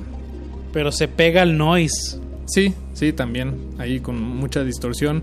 Pues bueno, en, ese en ese tenor vamos a presentarles el último y más reciente sencillo de Edgar Mondragón. La canción se llama Ensoñación. Y digo el último y más reciente sencillo porque eh, desde el año pasado Edgar Mondragón ha estado publicando periódicamente los sencillos de lo que va a ser su próximo álbum, que se llama, bueno, se llamará No hay recuerdo que no se apague. Y ya publicó, con este tema publicado, ya anunció que no va a publicar más. Entonces lo que sigue es el álbum completo eh, que seguramente va a estar buenísimo. Bueno, más bien sé que va a estar buenísimo porque aquí hemos sonado todos sus sencillos, entonces en realidad ya lo escuchamos Apache, a menos de que tenga ahí alguna sorpresa no publicada aún. Y bueno, pues este, además, qué ricas portadas se preparó Edgar Mondragón para todos estos sencillos. se las recomiendo, asómense y estén No, y es un pendientes. consentidazo, es un consentidazo este espacio. Todo lo que ha publicado lo hemos sonado. Pues nos, nos gusta dar este acompañamiento como espacio también cultivo de ejercicios. Pues hemos visto varios artistas eh, a través de estos 5 o 6 años que llevamos transmitiendo, pues crecer y ver cuáles todavía siguen publicando música. Eso es un verdadero ejercicio de resistencia y que vale muchísimo la pena pues estar reproduciendo y darle su empuje que muy merecido. Y vamos a cerrar esta emisión de Cultivo de Ejercicios con una artista chilena que se llama Rubio, que por cierto tocó en el normal. La Buenísimo. recuerdo perfectamente. Está súper chida su música. Sí, sí, Rubio en esta colaboración con Tomás Urquieta. Eh, bueno, Rubio es el proyecto de Francisca Straube, que es baterista, por cierto, ahí eh, lo podrán notar en algún momento de la canción. Es baterista y productora chilena y acaba de sacar este EP que se llama Corales. Son solo cuatro temas musicales, tres de ellos son colaboraciones y esta la, pues la compuso junto con Tomás Urquieta, que también es chileno, también es productor. Mm, No estoy seguro, me parece que vive en México, o no sé si, si ya se mudó. Y bueno, esto, esta canción pues pega muy bien con la de Edgar Mondragón, porque comparten muchas características en cuanto a lo musical. La canción se llama Corales. En el drone, en el noise, en el ambient, en los pasajes de batería. Pues de verdad es una buena una forma de, de acabar esta, este cultivo de estrenos de una manera así como flotadita, Paco. y- Flotadita e inesperada. Así es, Apache. Eh, pues, y la canción se llama Corales X Filiae o Corales por Filiae. Ahí la encuentran junto con todo el EP. Y pues eso, Apache. Con eso estamos listos para cerrar este changarro. Vámonos, Paquito. Pues nos escuchamos el próximo jueves 8 de octubre con más música a las 9 de la noche. Por favor, acompáñenos y pues mantengamos este ojo, este oído en la música nueva que habla mucho sobre nuestra sociedad, sobre nuestro tiempo que nos estamos viviendo y es un verdadero privilegio estarlo transmitiendo aquí en el 96.1 de FM. Nos despedimos, su servidor Apache o Raspi. Y su servidor Paco de Pablo, gracias por su sintonía. Quédese aquí en Radio UNAM. A continuación, en Resistencia Modulada, La voz de la calle de mi valedor. Y no paramos de grabar.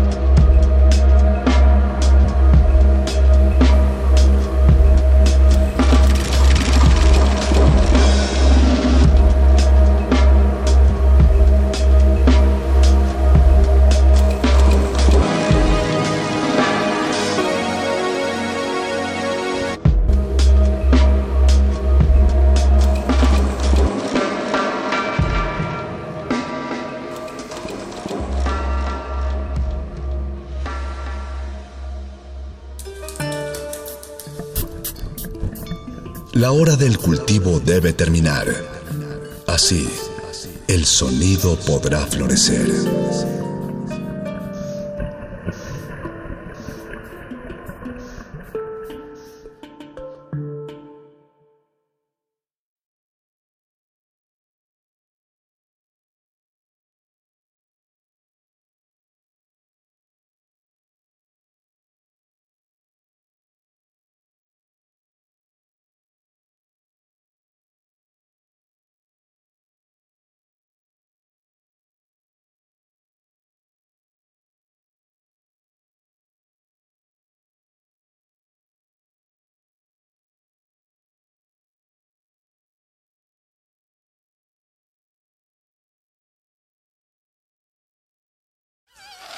Resistencia modulada.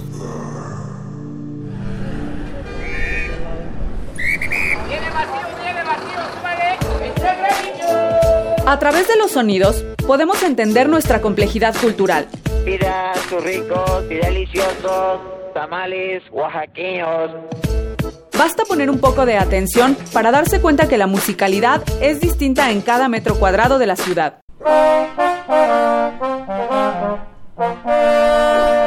En pocas palabras, cada colonia tiene su propio soundtrack. Es por ello que en esta ocasión hablaremos sobre los sonidos que han marcado nuestro pasado y nuestro presente.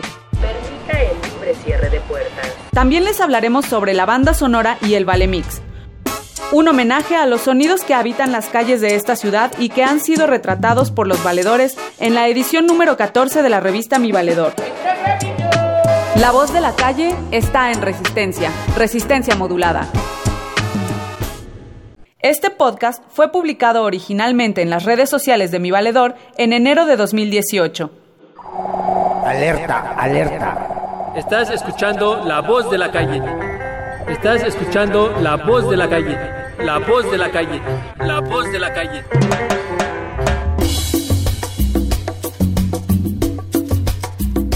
Este, buenos días, estamos aquí transmitiendo en vivo desde Bucareli 69 en la, revista Mi Valedor, en su programa de podcast La Voz de la Calle. Ah, hoy vamos a hablar de la nueva revista La Banda Sonora. Vamos a tratar de hablarles un poco de la revista del volumen 14 para que ustedes sepan de qué se trata, ¿verdad? Se habla sobre todo de sonidos, diferentes sonidos que hay aquí en la ciudad y esperemos que pues les guste. A mí en lo particular me llama la atención sobre esta revista como es la banda sonora que habla de todo tipo de sonidos porque nos ayuda a comunicarnos por medio de los ruidos. Eh, algo más importante que tenemos también que se puede ver aquí en nuestra revista es lo de los sonideros, cómo cuentan sus historias con la diversidad de clases porque es directa para todo tipo de gente. Hola, me llamo Mauricio. Yo en lo particular los sonidos los, eh, los escucho desde 1980. Yo soy de... Yo, yo, nací en la colonia Moctezuma, segunda sección, pero muy chavito me, me, fue a vivir aquí a la colonia Morelos. Te puedo decir que se tapaban los, este, se tapaban las calles con, este, con miles de kilos de sonido. Se ponían trompetas, se ponían twitters y nos poníamos a, a raspar el, el pavimento bien padre. Ahorita desde este, La Voz de la Calle, tu programa, pues te invito a que, a que no pierdas esa tradición. Es muy bonito este, en aquel entonces pues ver a todas las bandas que en su momento tenían broncas y que cuando se cerraban las calles con miles de, bueno, con toneladas de equipos de, pues de sonido, de banda sonora, como es lo que trata la revista, pues se perdían ahí todas las broncas y se ponían a bailar. Así, ¿no? Ahora pues se pierde todo eso, la crítica ahorita nada más es acerca de la revista que te invita a, que, a que escuches todos los sonidos de las calles, este, somos la, la voz de la calle, no sabes la cultura urbana, que, que, que, basta es, es lo que yo, lo que yo ahorita puse, eh, el tema, este, son temas muy variados, pues son temas callejeros, enfocándose en todos los valores que hay en las calles, al igual que la cultura urbana, pues este, si la quieres conocer, pues eh, te, te, vas a tener que meter a la compu para poderla conocer toda. Te invitamos, se siente muy chido estar hablando desde una estación de, de radio hecha por, por gente que en su momento estuvimos destruidas por el alcohol y las drogas y que ahorita pues me puedas escuchar. Me llamo Mauricio Rosas. Este, me- me- si me encuentras en la calle y me ves mi, este, mi gafetito, pues pregúntame acerca de lo que son los sonidos de la calle y te lo voy a decir. Este, he vivido en ella, la he sufrido en ella, he gozado mucho en ella, estoy en ella y ahora este si tienes algún problemita eh, de drogas y adicciones todo eso pues ven aquí a la revista Mi Valedor y, y te vas a dar cuenta que si tienes un núcleo familiar y si tienes a dónde llegar pues vas a tener más armas que yo para poder salir adelante y yo estoy saliendo adelante. Me cortas tantito es que yo hice audiciones para ser la voz de la qué buena. Decía este aquí suena la qué buena Tlalpan de Nesmil sur de la Ciudad de México. Aquí suena la qué buena nada más que me ganó un gordito Aquí suena la voz de la calle. La voz de la calle. La voz de la calle.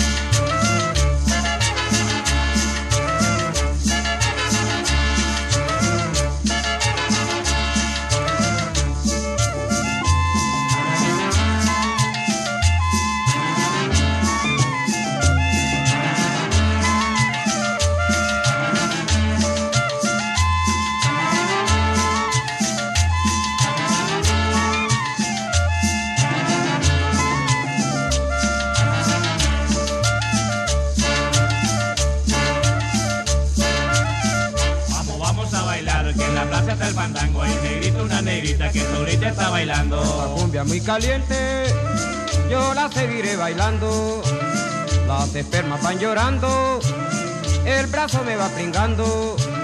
Todo el mundo va gritando, qué bueno que está el fandango, qué bueno que está el fandango. Todo el mundo va gritando. Vamos, vamos a bailar, que en la plaza está el fandango. Hay un negrito, una negrita que solita está bailando.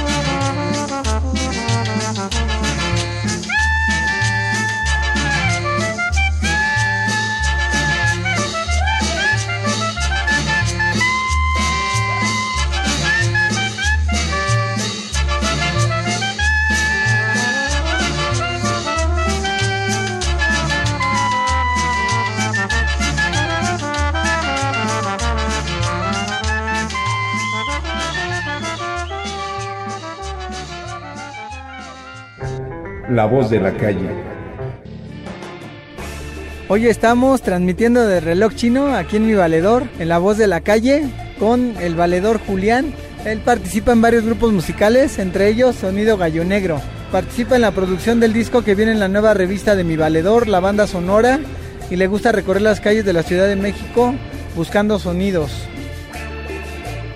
Ah, este, hola valedor, este, pues bienvenido al programa, soy Alfredo, este, Julián, y pues eh, la palabra cumbia de dónde viene o, eso. A ver. La palabra cumbia, yo no soy un experto en esto, pero la cumbia nace en Colombia eh, con la raíz de, lo, de la gente que trajeron de África, todos estos esclavos. eh, en realidad es, es una derivación de otra palabra africana que se llama cumbé. Yo quisiera preguntarte, ¿cuáles son tus raíces de, para hacer ese sabor de cumbia? ¿Cuál es tu influencia? ¿Cuáles son tus raíces? Bueno, en Sonido Gallo Negro es una de las bandas con las que toco y con las que llevo tocando desde que comenzó la banda. La mayoría de la gente que toca ahí son de la zona norte de la ciudad, eh, de Aragón, que es muy cerca de el Peñón de los Baños y hay una tradición también muy fuerte allá de, pues, de los sonideros y de los bailes en la calle. Entonces eso pues de alguna manera eh, ha influenciado también, o sea, tal vez no directamente, pero sí como hasta de forma inconsciente, toda esta música que uno viene escuchando desde niño en la calle o pues ya lo traes ahí, ¿no? Y ahora ha sido como un momento de reinterpretar todo eso, eso, o sea, salir a la calle, eh, escuchar estos ritmos, esta música y, y tal vez cuando uno era más joven era como, ay, esa música, qué hueva, pero con el paso del tiempo te das cuenta que también eso es algo muy fuerte y una raíz muy fuerte en tu educación musical. Mira, yo escucho algo de música de cumbia y bueno, he escuchado a Super Potro, ese es de Monterrey. Hay otro que se llama Celso Piña, que también radica en Monterrey. Y bueno, yo lo que me he dado cuenta es que la cumbia es la cumbia, por ese sabor que tiene, ¿no? Entonces yo, yo nunca he escuchado ese sonido de gallo negro, pero ya me lo imagino, ¿no? Dices que vienes de allá del Peñón, y donde también hay, sabor. Y yo lo que quisiera ver es esa cumbia que expresa gallo, gallo negro, es el sabor mexicano.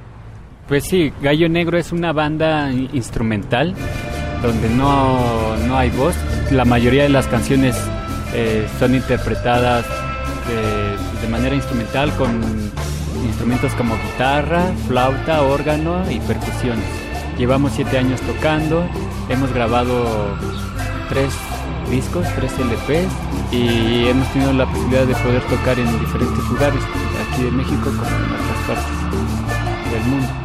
Este, mira, este, tengo la inquietud de saber ah, por qué el nombre Gallo Negro. Uh -huh. Ah, porque estábamos buscando el, un nombre para la banda, teníamos que presentarnos, ya teníamos las canciones listas, ya habíamos ensayado, pero no teníamos un nombre. Y justo ese día íbamos caminando algunos de los integrantes por una calle y vimos que había pues, un gallo eh, muerto, entonces de estos animales que usan para sacrificios en, religiones eh, de santería. Entonces de ahí surgió todo esto, que se llamara eh, gallo negro, pero eh, con esta palabra también de sonido que tiene que ver con todo. Tiene raíz de eso, que porque vieron el gallo ahí y dicen, bueno, pues creo que aquí está el nombre, ¿no? Sí. Para complementar. Ah, muy bien, gracias. Nada, ustedes. Disculpa, ¿y trae mensaje para la juventud esa música? Sí, yo creo que en esta banda lo que intentamos hacer no es solo que sea una banda de música instrumental y cumbia, sino también ponerle un sello que lo caracterice y desde el principio eh, fuimos involucrando otros sonidos a las canciones que fueran o que tuvieran que ver con todo esto que, que se hace en los rituales, en la magia. Tratamos de plasmarlo en estas canciones, pero sí, este mensaje que tratábamos de dar era como decir a la gente que había más cosas alrededor de nosotros, que no solo es como la música o el ritmo, sino que hay otras energías, otras cosas que se mueven, que están ahí, pero que mucha gente no las toma en cuenta. Julián, cuéntanos, ¿por qué te gusta este, recorrer las calles de la ciudad, de, las calles de la Ciudad de México? ¿Qué encuentras ahí o, o qué te gusta? Sí, me, me gusta mucho y es, ir a diferentes sitios de esta ciudad, sobre todo donde puedo encontrar discos o instrumentos y estos lugares siempre están en las periferias, eh, ya sea desde Catepec, Nesa, este, en Iztapalapa, son tianguis, pues a veces de basura, de cháchara, donde llega pues todo, todo, todo este tipo de material. Y desde hace algunos años he estado saliendo no sé, una o dos veces a la semana para buscar estos objetos. Y pues te encuentras con muchas cosas, muchas cosas buenas que te, dan alegrías y otras cosas que también son muy tristes. O sea, desde cosas que me han pasado tristes, como que me han asaltado, me han robado, hasta cosas que me dan alegría, como encontrarme un teclado este, eh, viejo que está casi nuevo y suena muy, muy bonito. Este, o un disco súper raro que disfruto al escucharlo y aprendo mucho. No sé, estos son como los placeres y las satisfacciones que uno encuentra al, al ir caminando por esta ciudad. Y lo que yo quiero preguntarte es, bueno, ¿cómo es que te nació o cómo es que viene ese el trabajo que vas a colaborar con ahorita la nueva revista? Hablando con María, fue una invitación de María. Ella tenía esta idea de hacer un número con que fuera de sonidos y en algún momento yo le había platicado que he estado grabando por varios tiempo el, pues músicos sobre todo, músicos que están en la calle. Y a raíz de eso fue como María me propuso colaborar para hacer una, un, un, disco que viniera con la revista, con todas estas grabaciones. Y además, después de eso, pues tenemos otro amigo que es Carlos, que también es un gran músico y, y tiene también una colección muy chida de discos. Pues está trabajando en conjunto, no lo estoy haciendo yo solo, también con él. Yo estoy grabando a la gente de la calle y Carlos está haciendo una selección de todos estos discos que también tengan que ver con este urbanismo que caracteriza a esta ciudad. Creo que ustedes han dado en el punto, ¿no? cumbia y calle, creo que es como la mezcla perfecta, ¿no? Esto va a venir en el punto de la segunda revista, bueno, de la revista de sonidos. Creo que va a ser una buena mezcla para la sociedad. ¿Qué piensas? Sí, pues como dices, o sea, la cumbia y la calle en esta ciudad pues van de la mano porque es donde más se escucha este estilo de música es en la calle, donde más se baila es en la calle. La cultura de esta música aquí en México eh, ha crecido de esa manera, ¿no? En los bailes callejeros.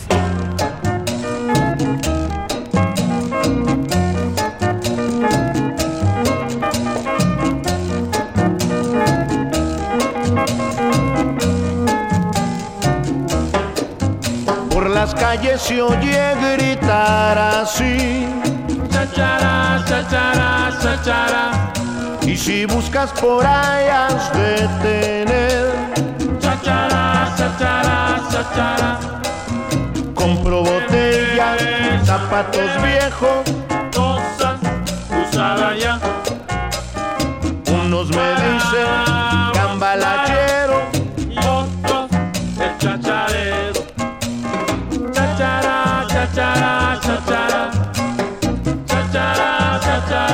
A la espalda siempre traigo un morral con chachara, chachara, chachara. Y a tu suegra también puedo cambiar por chachara, chachara. Vieja sombrilla o ropa usada, todo pagues igual. Unos me dicen cambalachero,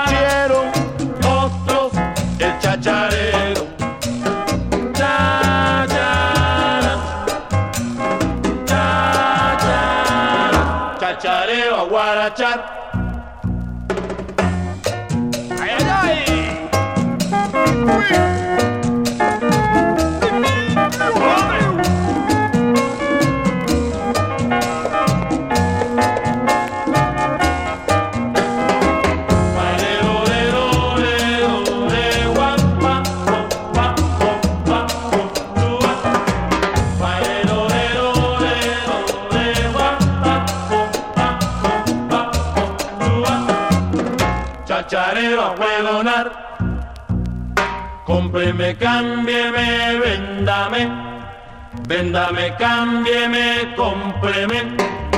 Cómpreme, cámbieme, véndame. Véndame, cámbieme, cómpreme. Chachara. Chachara. Cha cha cha cha chacharero.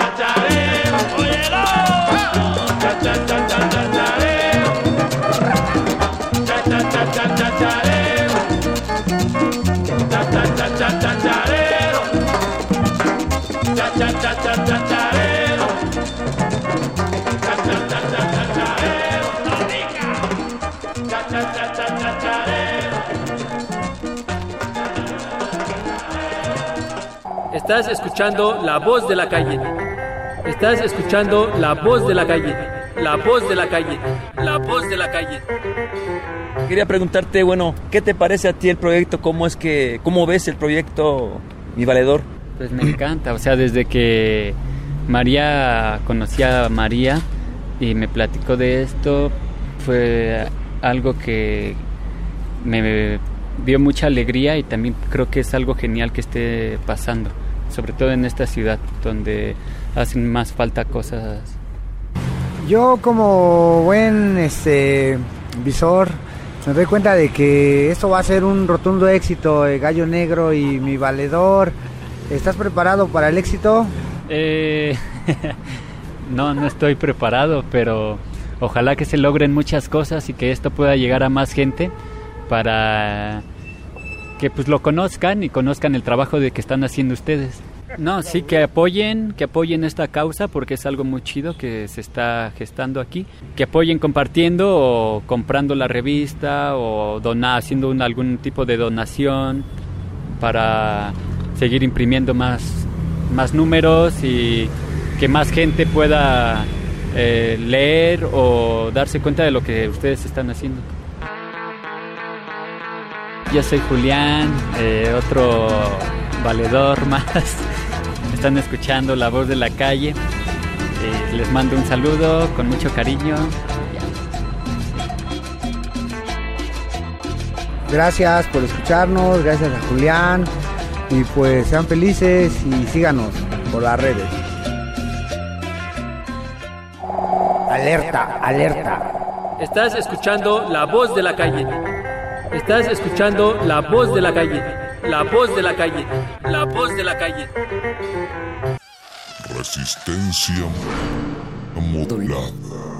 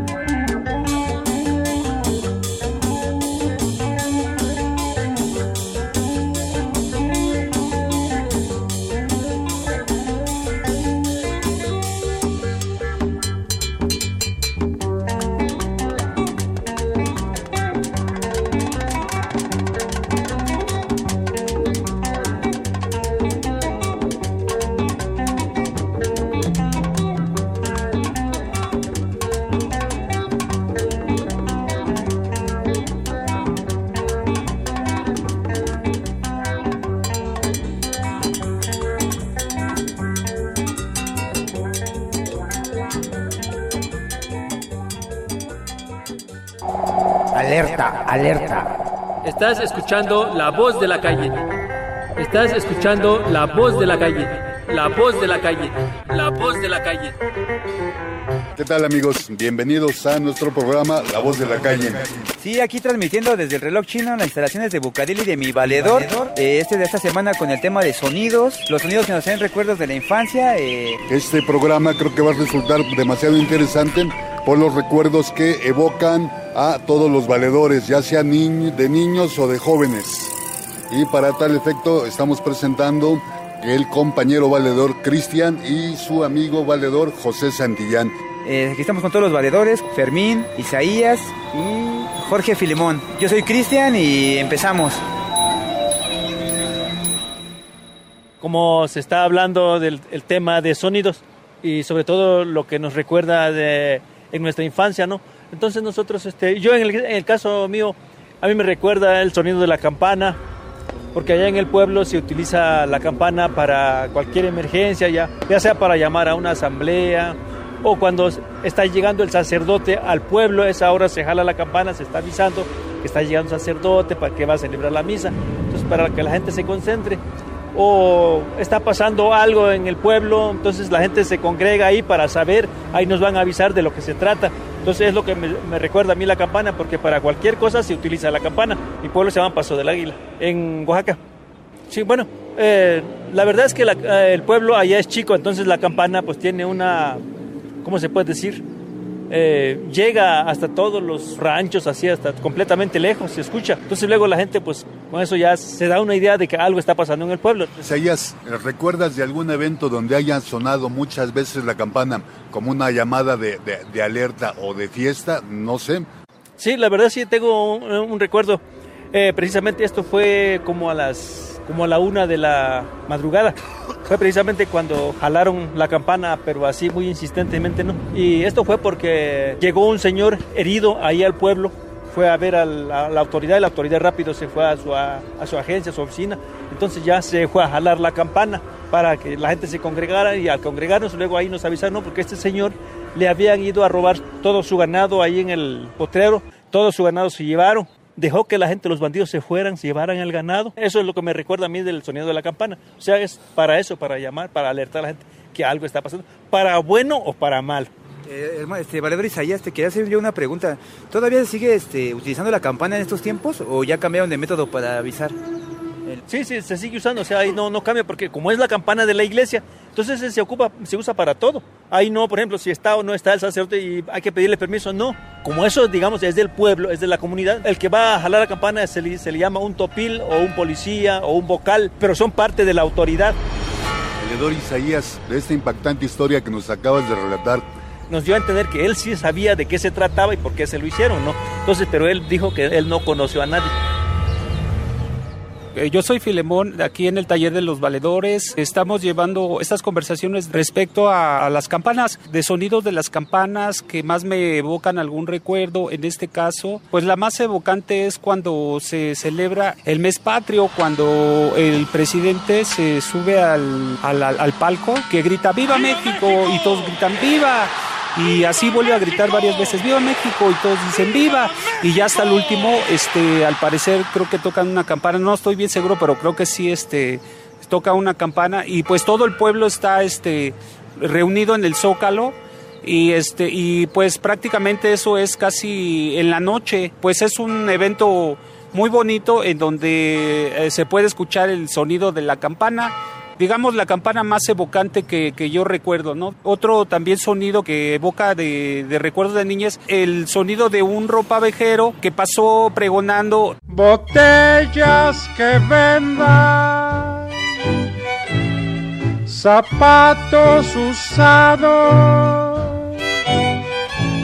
sombreros estropeados, pantalones remendados Cambio, vendo y compro por igual. Chamacos malcriados, miedosos que vendan. Y niños que acostumbren dar chillidos o gritar. Cambio, vendo y compro por igual y en el cual mi mamá me, me compró un disco de, de, Topollillo, uno de los primeros discos infantiles que yo pude obtener gracias a ese señor que pasó este, ofreciendo cosas usadas, ¿no? Cosas este, que vendía y cosas que compraba. Y ese sería uno de los recuerdos de, de la infancia, de los sonidos que yo recuerdo haber percibido cuando estaba chico. ¿Por qué te gustó el Topollillo? Topollillo más que nada me gustó porque precisamente eh, esa, esa época pasaban a Topollillo en la televisión, en, en un programa de ya en la noche, salía el señor, este, ¿cómo se llamaba este señor? Un señor de argentino, Astor. Él presentaba el programa, más o menos salía como a las 8 o 9 de la noche, no recuerdo bien, y yo me acuerdo que pues este, estaba prendida la televisión y, y yo veía el programa de Topollillo, veía cómo salía Topollillo, y yo pensaba que era un muñeco vivo, no, no sabía que, que era un muñeco, ¿no? Como yo era un niño, cuando vi que estaba ofreciendo el disco de Topollillo, yo le dije a mamá, mamá, este, cómprame el disco de Topollillo, y mi mamá pues me lo compró.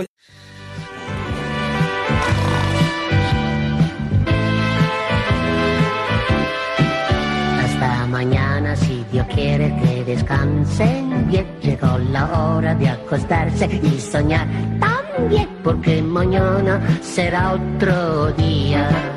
Hay que vivirlo con alegría. Hasta mañana, si Dios quiere que descansen bien. Llegó la hora de acostarse y soñar también, porque mañana será otro día. Hay que vivirlo con alegría. Bueno, gracias, Filimón. Mira, yo me acuerdo cuando estaba chamaco. Siempre, siempre lo oía, su tramposito. Ya está viejito, ya como unos, como 80 años, más o menos, sí. Se sentaba el señor con un banquito, hizo bien bonito el banquito. ¿eh? Hasta lo pintó. Le dije cuando ya estaba malito el señor, su tramposito, no, no me lo vende, le dije. No, dice, ese, ese no me lo, no lo voy a vender, dice, hasta que me muera ese, dice. Mi abuelito me, me lo dio, dice. Me, me gustaba su tramposito, como le hicieron, bien bonito. Sonaba como unos, este, he visto como la guerra, así sonaba, ah, ese tramposito. Ese, ese es el único que me acuerdo. Ajá. Me gustaba ese, ese tramposito. Este, hasta me le dije a mi mamá, cómpremelo, le dije. Eh, yo lloraba. eh, Me gustaba ese tramposito. Y la valedor de José, ¿qué sonido te acuerdas? Sonidos que yo recuerdo pueden ser varios. Uno de la infancia es de una camioneta que vendía helados y gelatina. El sonido de la melodía, la verdad no me acuerdo cómo va el tono, pero era muy contagioso. Más bien de acordarme del sonido, más bien me acuerdo de los helados. Lo asocio sí con un sonido agradable. Imagínense ustedes un sonido agradable que les evoca un buen recuerdo. Así es para mí. Sonido que tengo más presente y que sea buen registro es el de el canto de un sensontle en libertad desde una rama alta de un árbol al amanecer allá en Cancún. De eso sí me acuerdo muy bien, porque era día tras día que iba a la misma rama que este sensontle a cantar.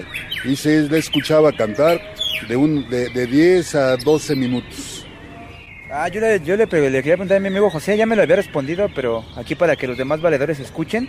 Ese pájaro, por ahí yo había escuchado que tenía mil voces, ¿no? Es un, es un decir popular del el ave de las mil voces.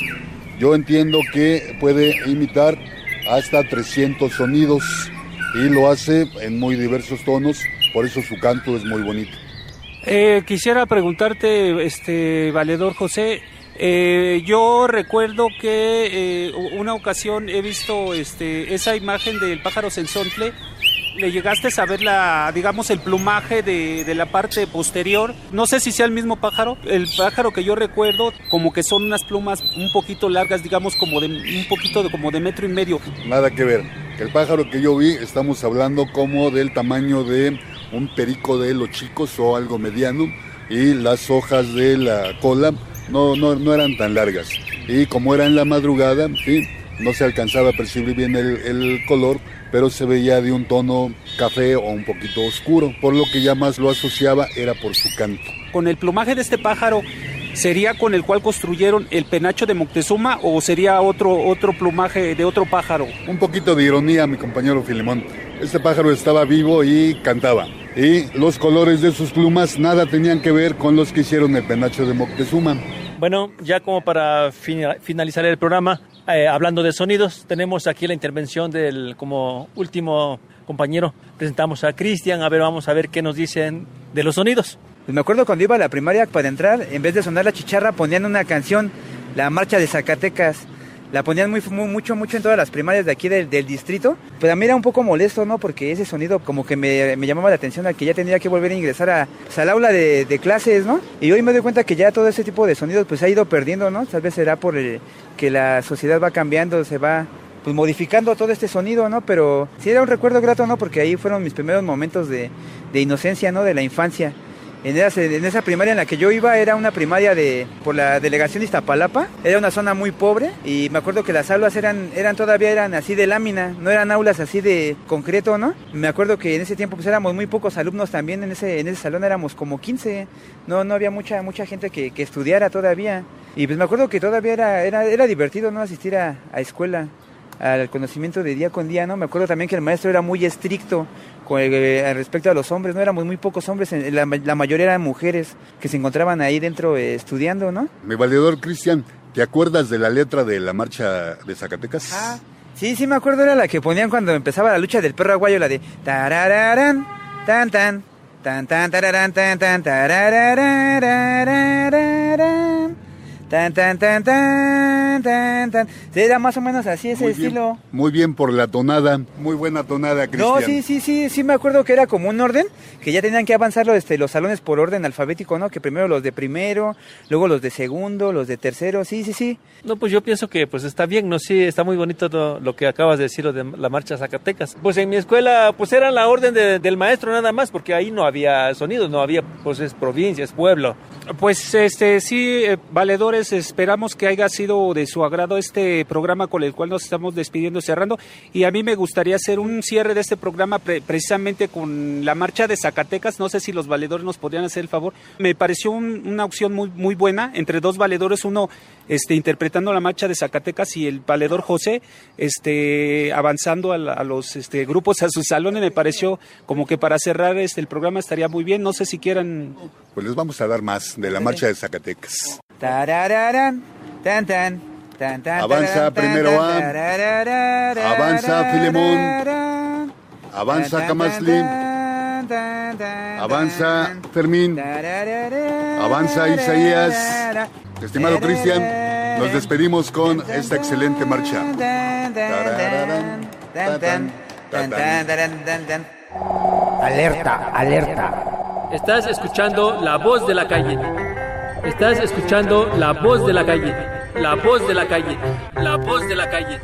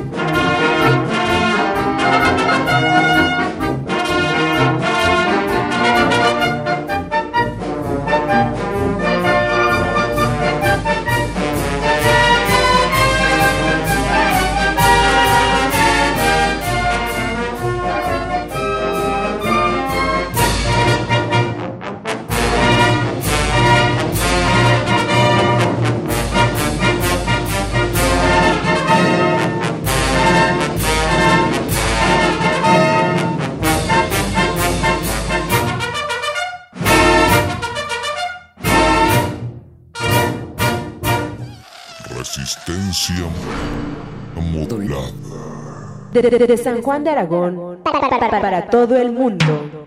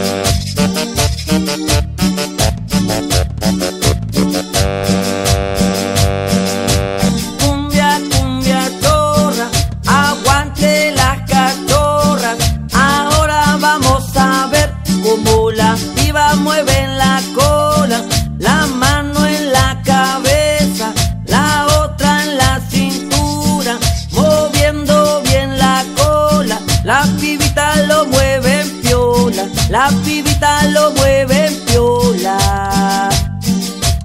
Muévelo, muévelo con las manitos ay, ay, ay, ay. Muévelo, muévelo con la colita para atrás. Muévelo, muévelo con las manitos ay, ay, ay, ay. Muévelo, muévelo con la colita para atrás.